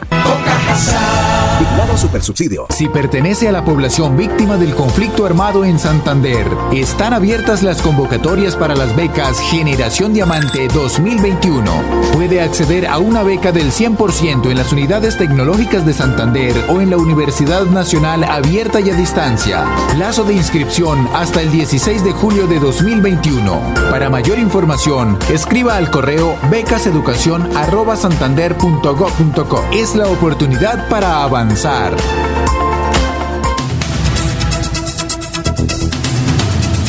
Bien, vamos con noticias, Jorge, a esta hora. Son las 6 y 42, pero antes eh, los oyentes. Lino Mosquera dice, buen día, equipo de Radio Melodía. Cuídense mucho, usen Vipaporú todos los días en la nariz. Esto ayuda mucho para evitar el virus. Jorge Elías Hernández dice, volvió la señora Ordóñez de Rincón.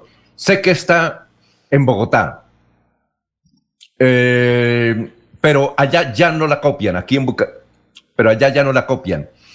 Ay, se me fue el... es que entraron muchos. entraron muchos mensajes y, y se me fue el, el de Eliezer Hernández. Noticias a esta hora, Jorge. Don Alfonso, el Ministerio de Educación firmó con las universidades públicas de Santander el programa Matrícula Cero, con el que se busca que estudiantes de estratos bajos tengan más acceso a la educación.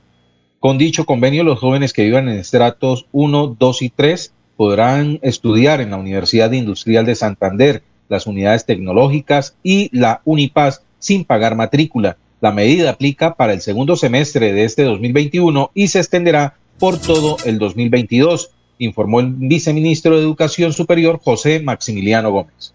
Eh, don Elías Hernández, envíeme otra vez el mensaje. Lo que pasa es que aquí yo los leo en el Facebook Live y no alcanzo porque llegan mensajes y entonces se me van yendo, entonces no alcanzo. Eh, Ana Cano dice bendiciones para todos, gracias por toda la información. René Alexander Parra Castellano, eh, buenos días. Flaminio Becerra, buenos días. Eh, dice con el dedo índice que bien, con un, con un muñequito ahí. ¿Ah? Pero Elías, hagan el favor, Hernández, y nos envía otra vez su comentario. Yo lo copio para que no se nos borre. La única forma. don Laurencio. Alfonso, intervención del alcalde Juan Carlos Cárdenas en la llegada de la Minga a Bucaramanga, porque es la persona que tiene que ofrecer todas las garantías, todo lo que tiene que ver mañana cuando el grupo de del Caribe llega a esta capital. Precisamente aquí está el alcalde de Bucaramanga, Juan Carlos Cárdenas, en esa intervención con el gobierno nacional. Ministro, muy buenas tardes, muchas gracias a todos los presentes. Y como alcalde de Bucaramanga, igual que como los demás alcaldes del área metropolitana, junto con el gobernador del departamento, mantenemos nuestro gran propósito de proteger la vida de todos y de todas, pero además garantizar los derechos a las protestas pacíficas, así como aquellos que marchan como aquellos que no marchan. Esto es muy importante reiterar que el gran deber como autoridades municipales, departamentales y nacionales es garantizar los derechos. Ahora bien, hay que referirnos también, ministro, a la minga campesina que va a estar llegando a la ciudad de Bucaramanga del área metropolitana el día viernes, y es decir, que vamos junto con la policía, con el Ministerio Público, garantizar que se haga de manera pacífica, que se haga de manera cívica, insisto, respetando los derechos de todos. Hemos hecho un trabajo en los últimos dos meses de manera articulada. Policía, ejército, Ministerio Público, Defensoría, Procuraduría, Personería, Fiscalía, para que realmente podamos mantener algo fundamental y es mantener indicadores como que en el área metropolitana de Bucaramanga hoy no tenemos un solo muerto, un solo desaparecido y no hemos tenido desabastecimiento alimentario para que realmente podamos mantener esa reactivación económica, un gran esfuerzo que estamos haciendo desde el Gobierno Nacional, avanzando en procesos de vacunación, pronto volver a las aulas escolares para que realmente Bucaramanga y el área metropolitana siga avanzando como territorio de paz. Muchas gracias. Vamos a unos mensajes. Eliezer Galvi dice, el centro de Bucaramanga es cada vez más caótico. De ser un espacio de un grupo pequeño que lo querían y protegían, ahora pasó a manos de vendedores ambulantes, delincuentes y ciudadanos, sí, y ciudadanos sin patria, que ya han hecho su fortín. Ana Cano, no a la minga. Emilson Muñoz, cordial saludo desde Guabatá. Sintonía total, son las 6 y 46. Este 18 de julio, gran lanzamiento de Mesa Mall el primer centro comercial campestre del oriente colombiano, ubicado un kilómetro adelante del peaje Mesa de los Santos. Locales, oficinas y consultorios desde 105 millones. WhatsApp 301-643-0011. 301-643-0011. Con el sello de Incomesa. Después de casi 30 años, nos ponemos al día con la escarpa occidental. Llega el reto de la historia, la gran inversión dentro de la cual se destinarán casi 100 mil millones de pesos para construir pantallas ancladas, muros de contención y sistemas de drenaje en cinco barrios de Bucaramanga. En total, son cerca de 630 mil millones de pesos para comenzar a saldar las deudas históricas que nos dejó la corrupción. Conoce todas las obras en www.bucaramanga.gov.co. Alcaldía de Bucaramanga. Gobernar es hacer. Tu casa ahora es el lugar ideal y Cofuturo te ofrece la oportunidad de renovar los electrodomésticos y víveres fundamentales para toda la familia. Televisores, neveras, lavadoras y muchísimas alternativas para dotar tu hogar están en la calle 48, número 3333. También encontrarás motocicletas, bicicletas, computadores y celulares. Atención inmediata 322-307-0371. Cofuturo, construimos sueños de progreso. Fui deportista de alto rendimiento y una lesión de columna me sacó de competencia. Los dolores en mi columna vertebral eran insoportables, pero la IPS Cines me ha devuelto la salud. Si sufre de la columna vertebral, la medicina biológica es la alternativa. IPS Cines en Bucaramanga. Citas 643-6868, 643-6868. Vigilados para salud. Uniremington, matrículas abiertas en la carrera profesional de Derecho, Contaduría Pública, Administración de Negocios Internacionales, Administración de Empresas e Ingeniería de Sistemas, Ingeniería Industrial y Diseño Gráfico, Crédito Directo, Aprobación Inmediata, PBX 698-4636, 322-943-0305. Poder estudiar, poder trabajar. En Santander ya iniciamos el calendario escolar del segundo semestre de 2021. Más de 141 mil estudiantes de preescolar, básica primaria, secundaria y media están listos para regresar a las aulas. Avanzamos por un regreso seguro a la presencialidad. Siempre adelante, siempre Santander. Después de casi 30 años, nos ponemos al día con el alumbrado público. Llega el reto de la historia, la gran inversión dentro de la cual se destinarán casi 30 mil millones de pesos en proyectos de iluminación, expansión en zona rural y tecnología. En total son cerca de 630 mil millones para comenzar a saldar las deudas históricas que nos dejó la corrupción. Conoce todas las obras en www.bucaramanga.gov.co. Alcaldía de Bucaramanga. Gobernar es hacer. Radio es vida. La radio es optimismo y esperanza. La radio fue primero. La radio fue ayer, es hoy y será mañana. La radio, tu compañía de siempre. Somos la radio, somos la radio. Y hoy como siempre, entramos en tu casa porque somos parte de tu familia en esta lucha por la vida. Con Radio Melodía y últimas noticias, quédate en casa. Son las 6 y 50 minutos. René Alexander Parra Castellano es un oyente, es un abogado joven del Centro Democrático, que nos, trae esta noticia, no sabemos, René, de usted dónde la saca. Dice, la gran incógnita por las curules de Cámara en Santander es saber si la Liga sacaría uno o dos, pero esto ya quedó, ya que no van a postular lista para Cámara. ¿Quién dijo? Que yo sepa, la Liga le está metiendo todo eso a tener lista a Cámara y al Senado. ¿De dónde saca? De, si es una fuente oficial, René, por favor, para que nos mencione.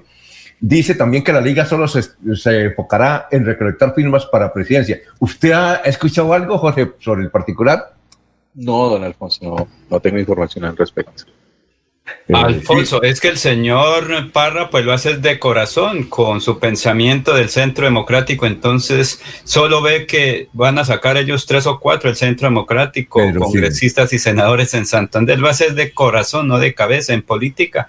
Hay que esperar un poco que se inscriban y Laurencio, las candidaturas. Luego, pues sí se pueden hacer análisis. Antes Porque- es pura y física especulación, Alfonso. Precisamente, René Alexander Parra, si, si tiene algún elemento oficial, me- nos gustaría que nos lo mencionara para entrevistarlo, pero que nosotros sepamos oficialmente, la liga le está apostando a tener los más optimistas tres representantes de la Cámara y los otros, eh, mediante un sondeo que, que hizo una prestigiosa firma, es que ellos sacan entre dos y tres.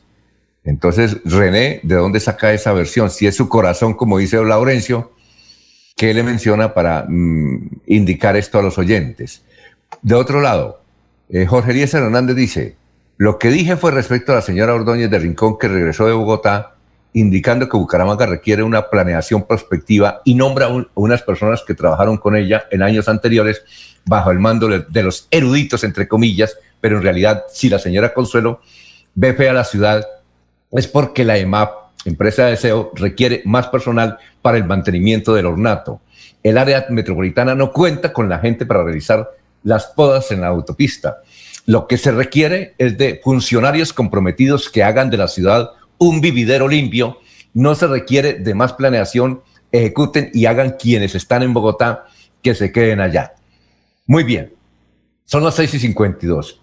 Tenemos a, eh, a Nulfo, a ya le llegó el, el, audio y el video eh, de el señor ministro, sí, ya, ya está, sí, del señor ministro de, de Defensa, Diego Molano, donde evidentemente don Jorge dice que el ELN estaba, ya no lo financiaba porque ya los, los descubrieron, pero estaba detrás del paro de, o, del, sí, del, del, paro del 20 de julio o de las marchas del 20 de julio. Eso lo pronunció ahí en la gobernación, ¿verdad?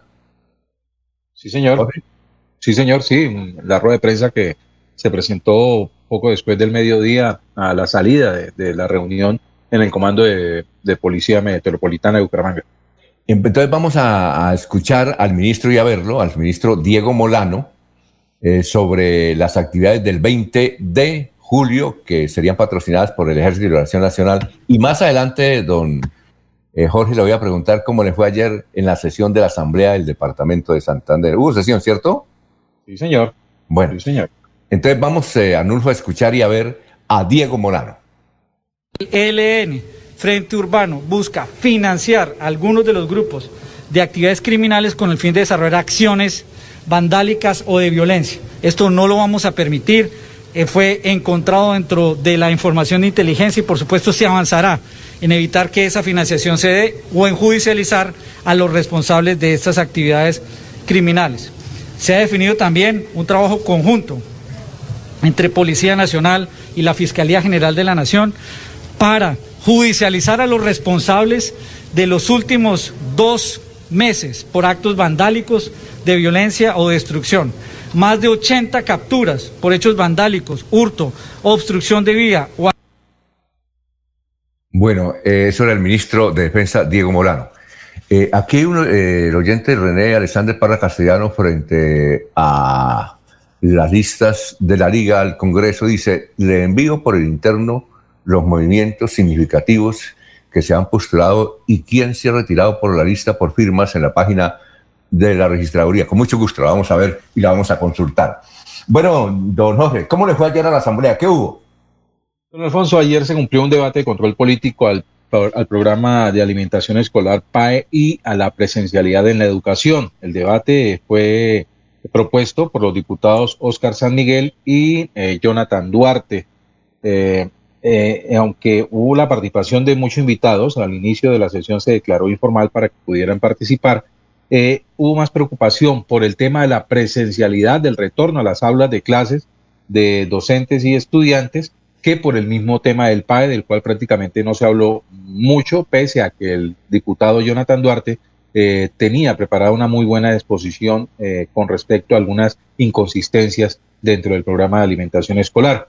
Eh, efectivamente, se dedicaron a hablar más de, la presencialidad, del retorno a clases, a mirar las inconveniencias de este procedimiento en, en, pleno etapa de pandemia en la que nos encontramos y eh, pues obviamente hubieron razones tanto de quienes se oponían a la misma como de quienes defienden la, el retorno, defienden y, deben acatar eh, la orden de volver a, a, las aulas en los centros educativos. Eh, obviamente la secretaria de Educación, María Eugenia Triana, de, expuso que esas no eran unas determinaciones que se tomaran desde el gobierno departamental, sino que eran lineamientos que se dictaban desde el gobierno central.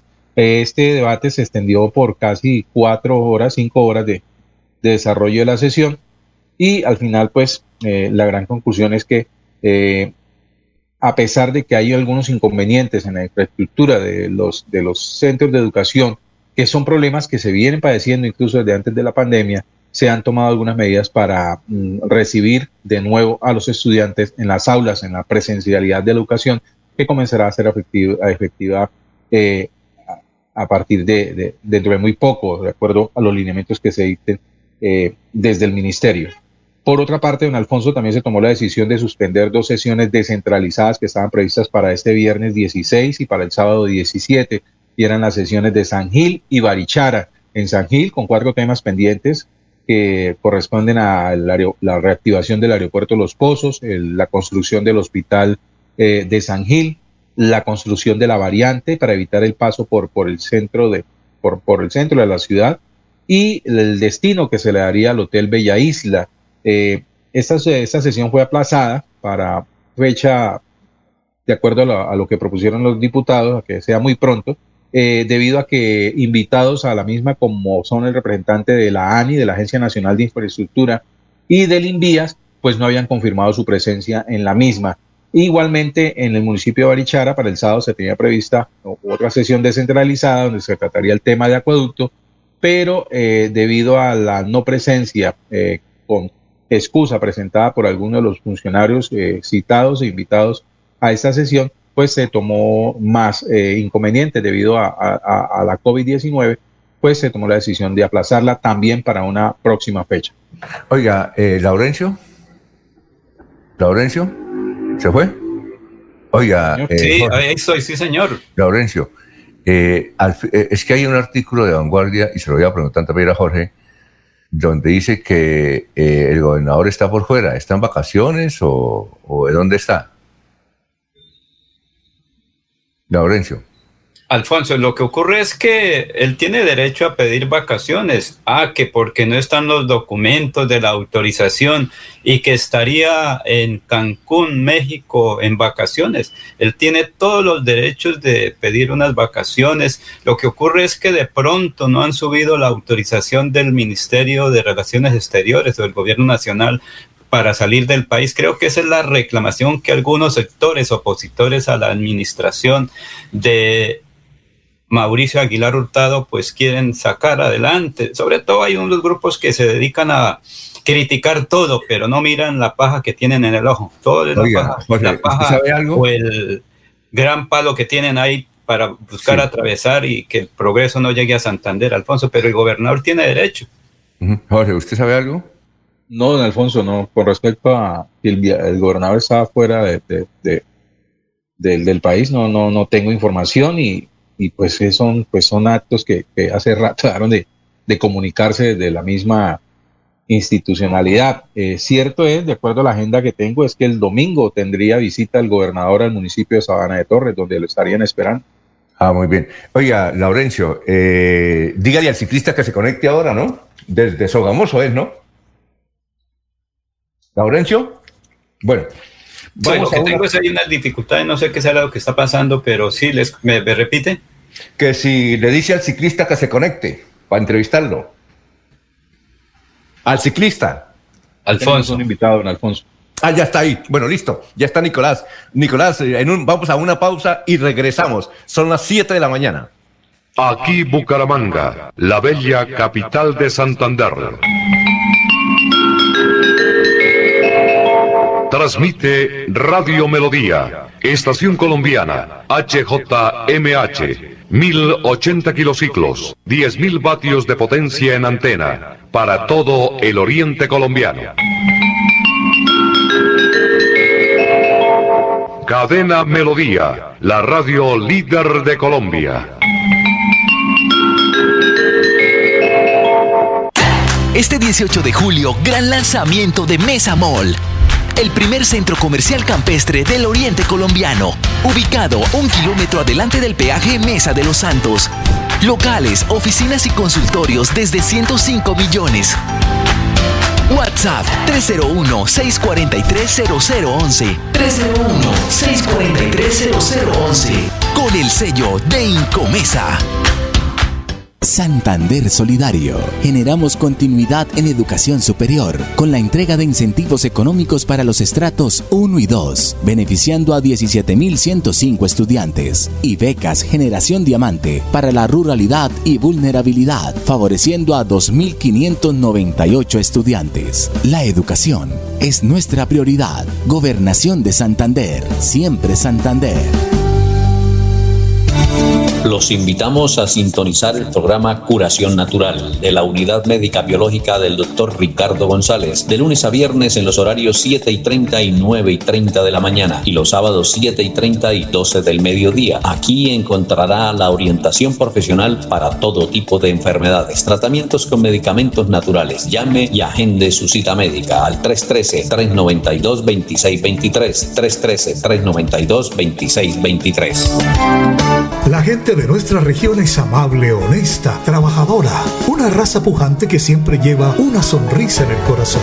Por ellos estamos comprometidos en cuidar el medio ambiente, en innovar, en renovar con tecnología, transmitiendo confianza en el manejo integral de residuos. Desde el corazón de Colombia, Veolia, renovando el mundo. Después de casi 30 años, nos ponemos al día con la infraestructura educativa. Llega el reto de la historia, la gran inversión, dentro de la cual se destinarán casi 20 mil millones de pesos para los colegios Politécnico, San José de la Salle, Bosconia Santa Rita y Camacho Carreño. En total son cerca de 630 mil millones para comenzar a saldar las deudas históricas que nos dejó la corrupción. Conoce todas las obras en www.bucaramanga.gov.co. Alcaldía de Bucaramanga. Gobernar es hacer. Los problemas del colon inflamado son bastante comunes en los colombianos, hombres y mujeres, siendo una dolencia de difícil tratamiento. La terapéutica natural Araltel ha encontrado a través de los años de investigación un producto que ha demostrado ser útil en el tratamiento del colon. Tome el Araltel Mevis por cuatro meses de manera constante y note usted mismo los resultados. Si ya estás en casa cuidando tu salud y la de los tuyos, no olvides que puedes tener los productos naturales Araltel a través del servicio a domicilio en tu ciudad. Comunícate en Bucaramanga al celular 315-447-1995. Recuerda, 315-447 1995. Tienda Naturista, tu vida y naturaleza en Bucaramanga. Si pertenece a la población víctima del conflicto armado en Santander, están abiertas las convocatorias para las becas Generación Diamante 2021. Puede acceder a una beca del 100% en las unidades tecnológicas de Santander o en la Universidad Nacional Abierta y a Distancia. Plazo de inscripción hasta el 16 de julio de 2021. Para mayor información, escriba al correo becaseducación@santander santander.gov.co. Es la oportunidad para avanzar. Melodía, melodía. En noticias. La que manda en sintonía.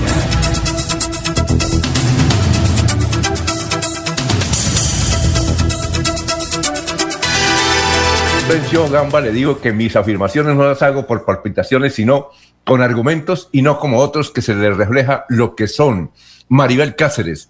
Muy buenos días, mil bendiciones. Una situación se está presentando en Florida Blanca, vacuna Sinovac, segunda dosis, estamos esperándola desde el mes pasado. Muchas gracias por su atención. Oye, Laurencio, ya, ¿a quién vamos a presentar ahí? Al joven promesa del ciclismo colombiano. ¿Quién es? Alfonso. ¿A quién vamos a presentar? Señor, es que también ahí está la señora eh, Claudia Marcela Murillo del Sena Girón. Un minutico. No, pero, no, pero, pero vamos con Nicolás. Creo que ya está lista ella también para que haga una invitación a una, a una convocatoria de estudio en Girón, en el Sena. Buen día. ¿Y cuál es esa convocatoria, señora Marcela? Hola, muy buenos días para todos los oyentes. Muchas gracias.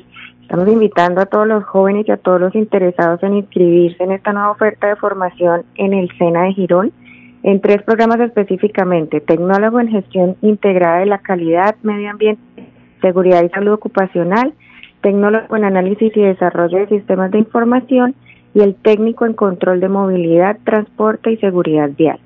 Recordarles que los programas de nivel tecnólogo pues requieren de, de las pruebas del ICFES para poder ser inscritos y las inscripciones están abiertas hasta este próximo domingo 18 de julio a través de la plataforma Muchas, muchas gracias, eh, Laurencio. Ahora sí, presentemos a Nicolás Rueda. ¿Quién es Nicolás Rueda?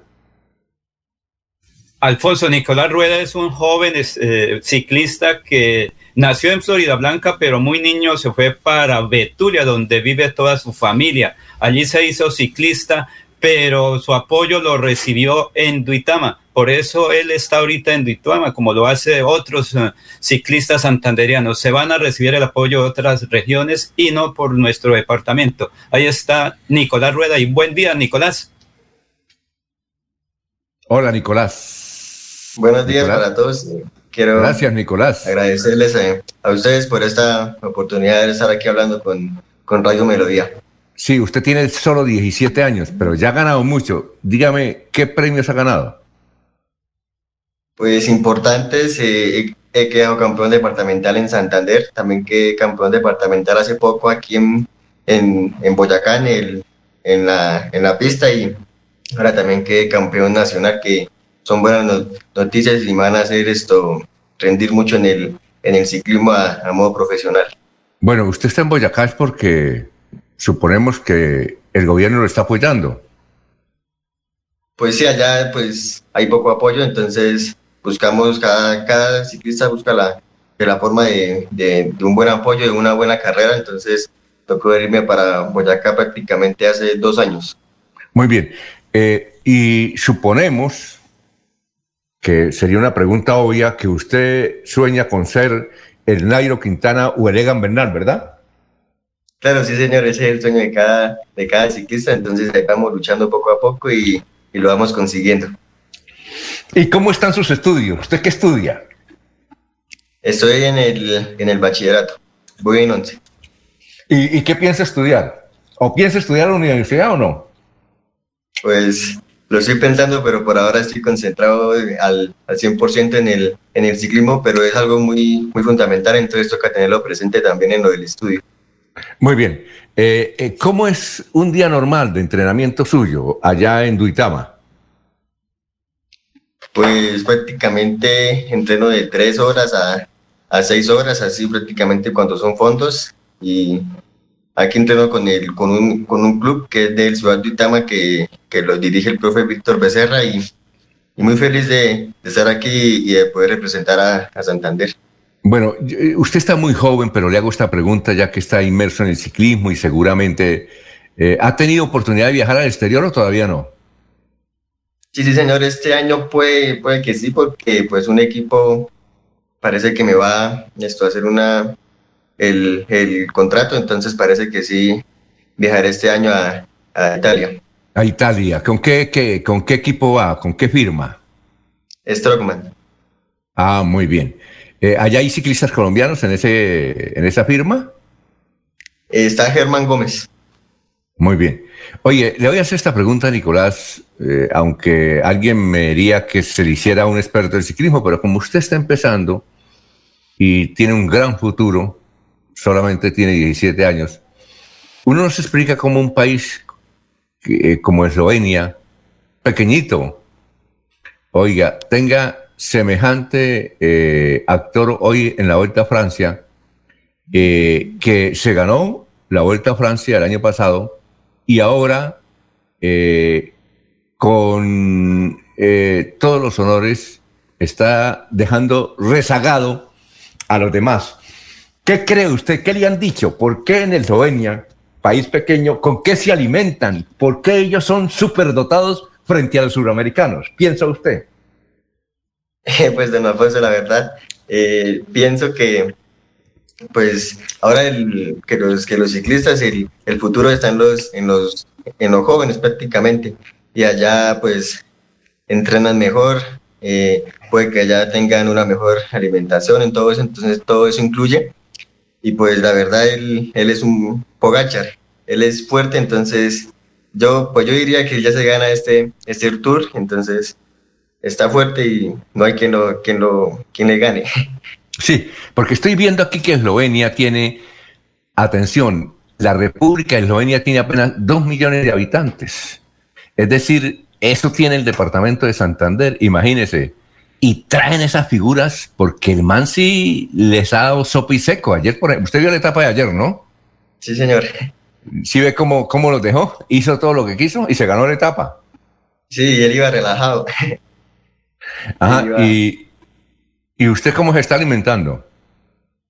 Pues la verdad, eh, toca comer bien porque todo, o sea, un ciclista, el, el 100%, el, puede que el, que el 80% sea la alimentación, entonces toca cuidarnos mucho en eso y no comer tantas grasas, harinas y comer saludable, que es lo más importante. A ver, compañeros, ¿tienen preguntas para Nicolás? Sí, pues Alfonso, eh, usted estuvo donde recientemente y al estar compitiendo se cayó y ¿qué le ocurrió? Eh, pues prácticamente todos queremos ganar, ¿no? Iba, iba por otra medalla y lastimosamente un muchacho me cerró y, tuve una, una caída y tuve una, una fractura de, de, clavícula, entonces esperar unos 20 días para recuperarme y, y volver a, entrenar para correr lo que se viene este año. Eh, Jorge. Eh, sí, con los buenos días para Nicolás, don Alfonso. ¿Por qué buscar futuro en el ciclismo en una región aparte a Santander, a su tierra que lo vio nacer? Don Jorge, pues la verdad es que en Santander, pues puede que no haya tanto, tanto apoyo, por decirlo así. Entonces, hablé con un profe acá en, acá en Boyacá y él me, él me recibió con los, con los brazos abiertos. Prácticamente el año pasado no se corrió nada, pero entrené bien y este año voy con todo. Entonces, estamos felices de, de, poder estar acá en Boyacá y de representar a Santander. Muy bien, eh, Nicolás, eh, éxitos. Usted va a continuar entrenando allá en, en, qué, en qué vías entrena básicamente allá, entre Duitama y Sogamoso. Prácticamente por toda Boyacá. ¿Usted por qué no utiliza la, la vía que nos dice aquí don Laurencio que siempre utilizaba Nairo? ¿Cuál es Nairo, eh, Laurencio? Pues salir de Cómbita, pasar por Moniquirá, Barbosa, llegar hasta eh, Palo Blanco en Bolívar, arriba de... Es que esa es la ruta que siempre hizo Nairo Quintana cuando comenzó como usted. ¿Usted sabe cuál es esa ruta, Nicolás? Sí, sí, señor, sí la, sí la he entrenado varias veces por ahí. Uy, hágale, hágale, hágale, porque necesitamos un EGA Bernal del departamento de Santander. Claro que ahora se lo disputará Boyacá, pero lo necesitamos. Nicolás, muchas gracias. Muy amable por haber estado aquí. es internacional, ya lo dijo, va para Italia, para Europa, que eso es lo que todo ciclista eh, comienza, es buscar a Europa, lo que está haciendo Germán Gómez. Él está con el apoyo del Ministerio de, la, de, Deporte en Europa y esa es la forma, como lo hizo el ciclista que está ganando ahorita el Tour, es el apoyo internacional y conocer la técnica europea. Bueno, Nicolás, eh, muchas gracias. Eh, muy amable por haber estado aquí en Radio Melodía. Muchas gracias a ustedes. Feliz día. Muy bien, son las 7:15 minutos. Eh, vamos a hacer una pausa y regresamos. Nos escucha en Huaca. Álvaro Jaimes habla sobre que dice que el gobernador pues tiene derecho a ir de vacaciones, pero debe comunicarse sobre esas actividades. Eh, con el departamento de Santander. 7.15, estamos en Radio Melodía. Este 18 de julio, gran lanzamiento de Mesa Mall.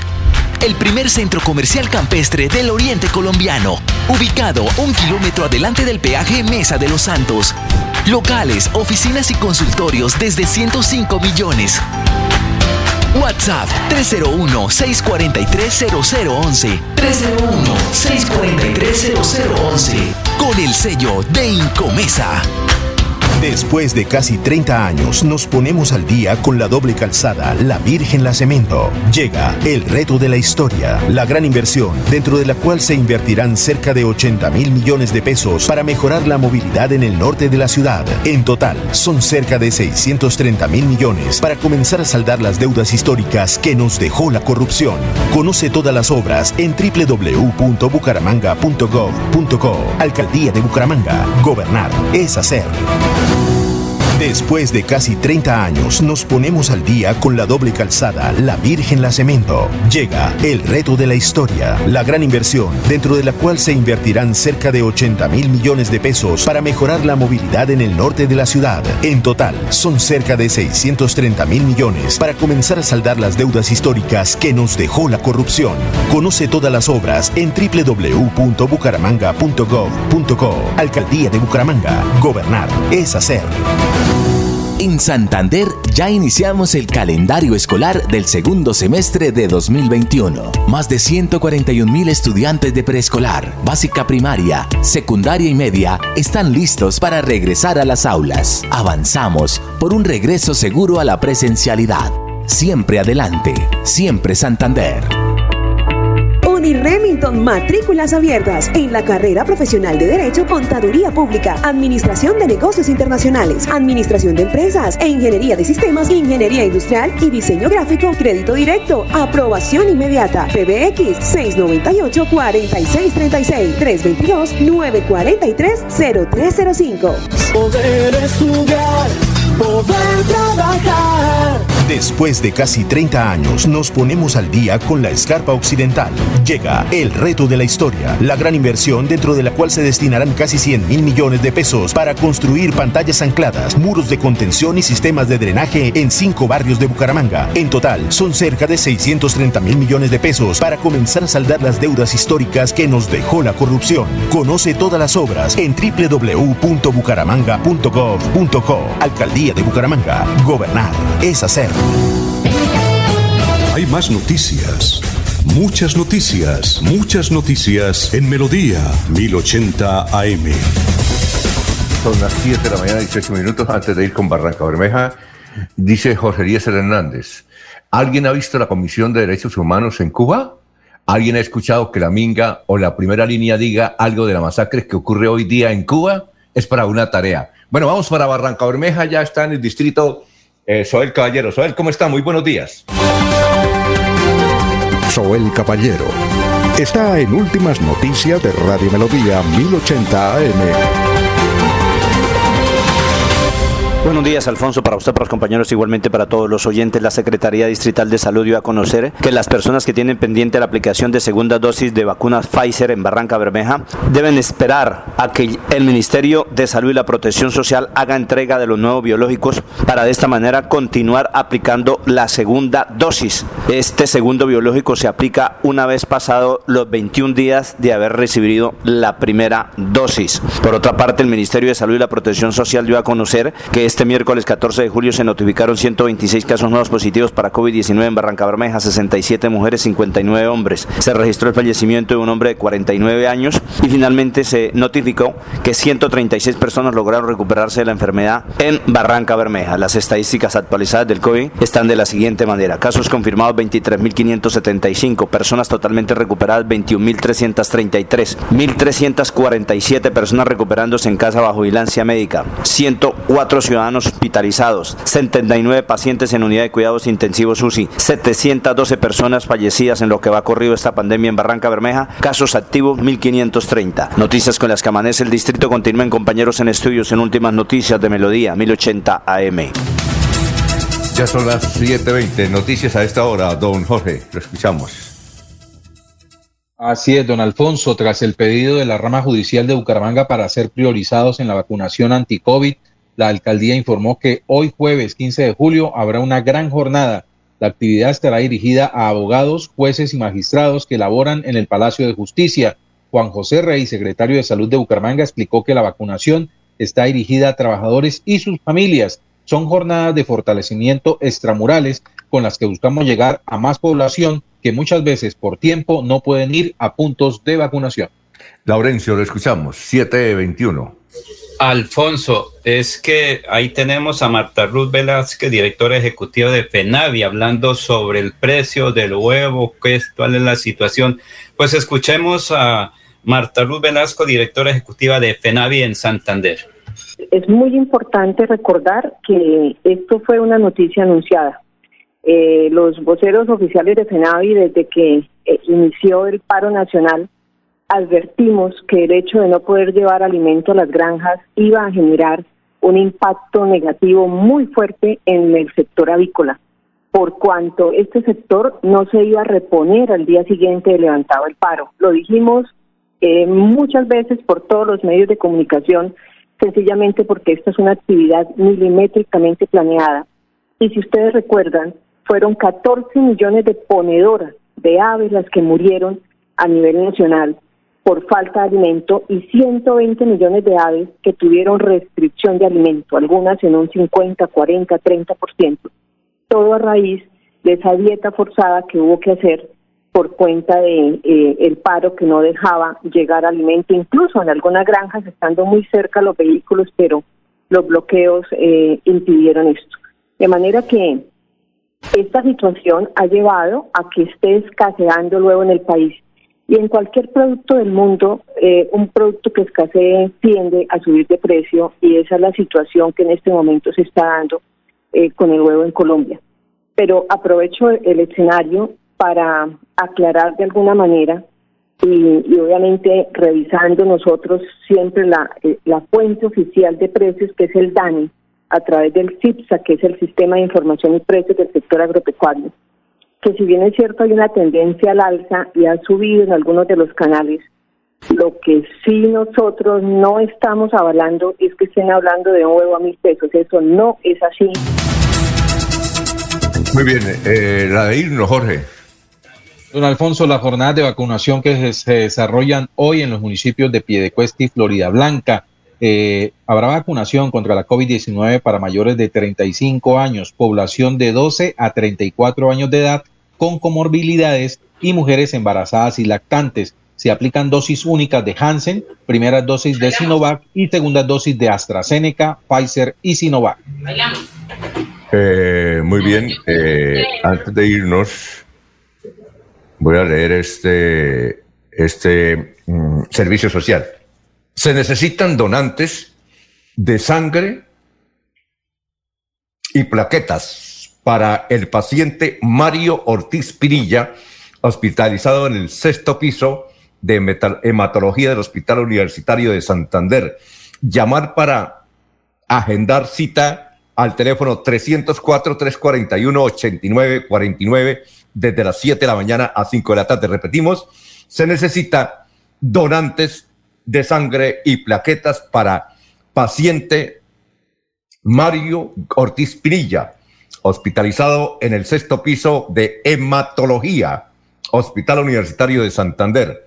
Llamar para agendar cita al teléfono 304-341-8949 de 7 de la mañana a 5 de la tarde. Repito el teléfono 304-301-8949. Don Laurencio, para irnos.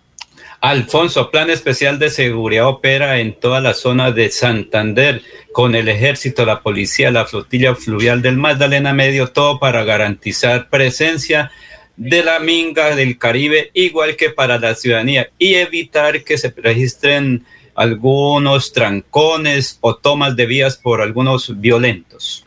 Bueno, se vende amplia casa en conjunto cerrado Alicante, en el poblado Girón, con garaje cubierto con reja, tres habitaciones con closet, la principal con baño y salida al balcón. El conjunto cuenta con vigilancia 24 horas, zonas verdes, piscina y capilla. Valor 310 millones de pesos negociables. Informes al celular 305-263-9397. Se vende amplia casa en conjunto cerrado, Alicante, en el poblado Girón, con garaje cubierto con reja, tres habitaciones, con closet, la principal con baño y salida al balcón. El conjunto cuenta con vigilancia 24 horas, zonas verdes, piscina y capilla. Valor 310 millones de pesos negociables. Informes al celular 305-263-9397. Celular 305 263-9397. Nos vamos mañana a las 5 en punto, aquí en Radio Melodía. Sigan con nosotros. Melodía en línea.com 1080m. Últimas noticias los despierta bien informados de lunes a viernes. En todas las áreas de la información regional, un periodista de Últimas Noticias registra la información en Radio Melodía 1080 AM y en melodíaenlínea.com. Director Alfonso Pineda Chaparro.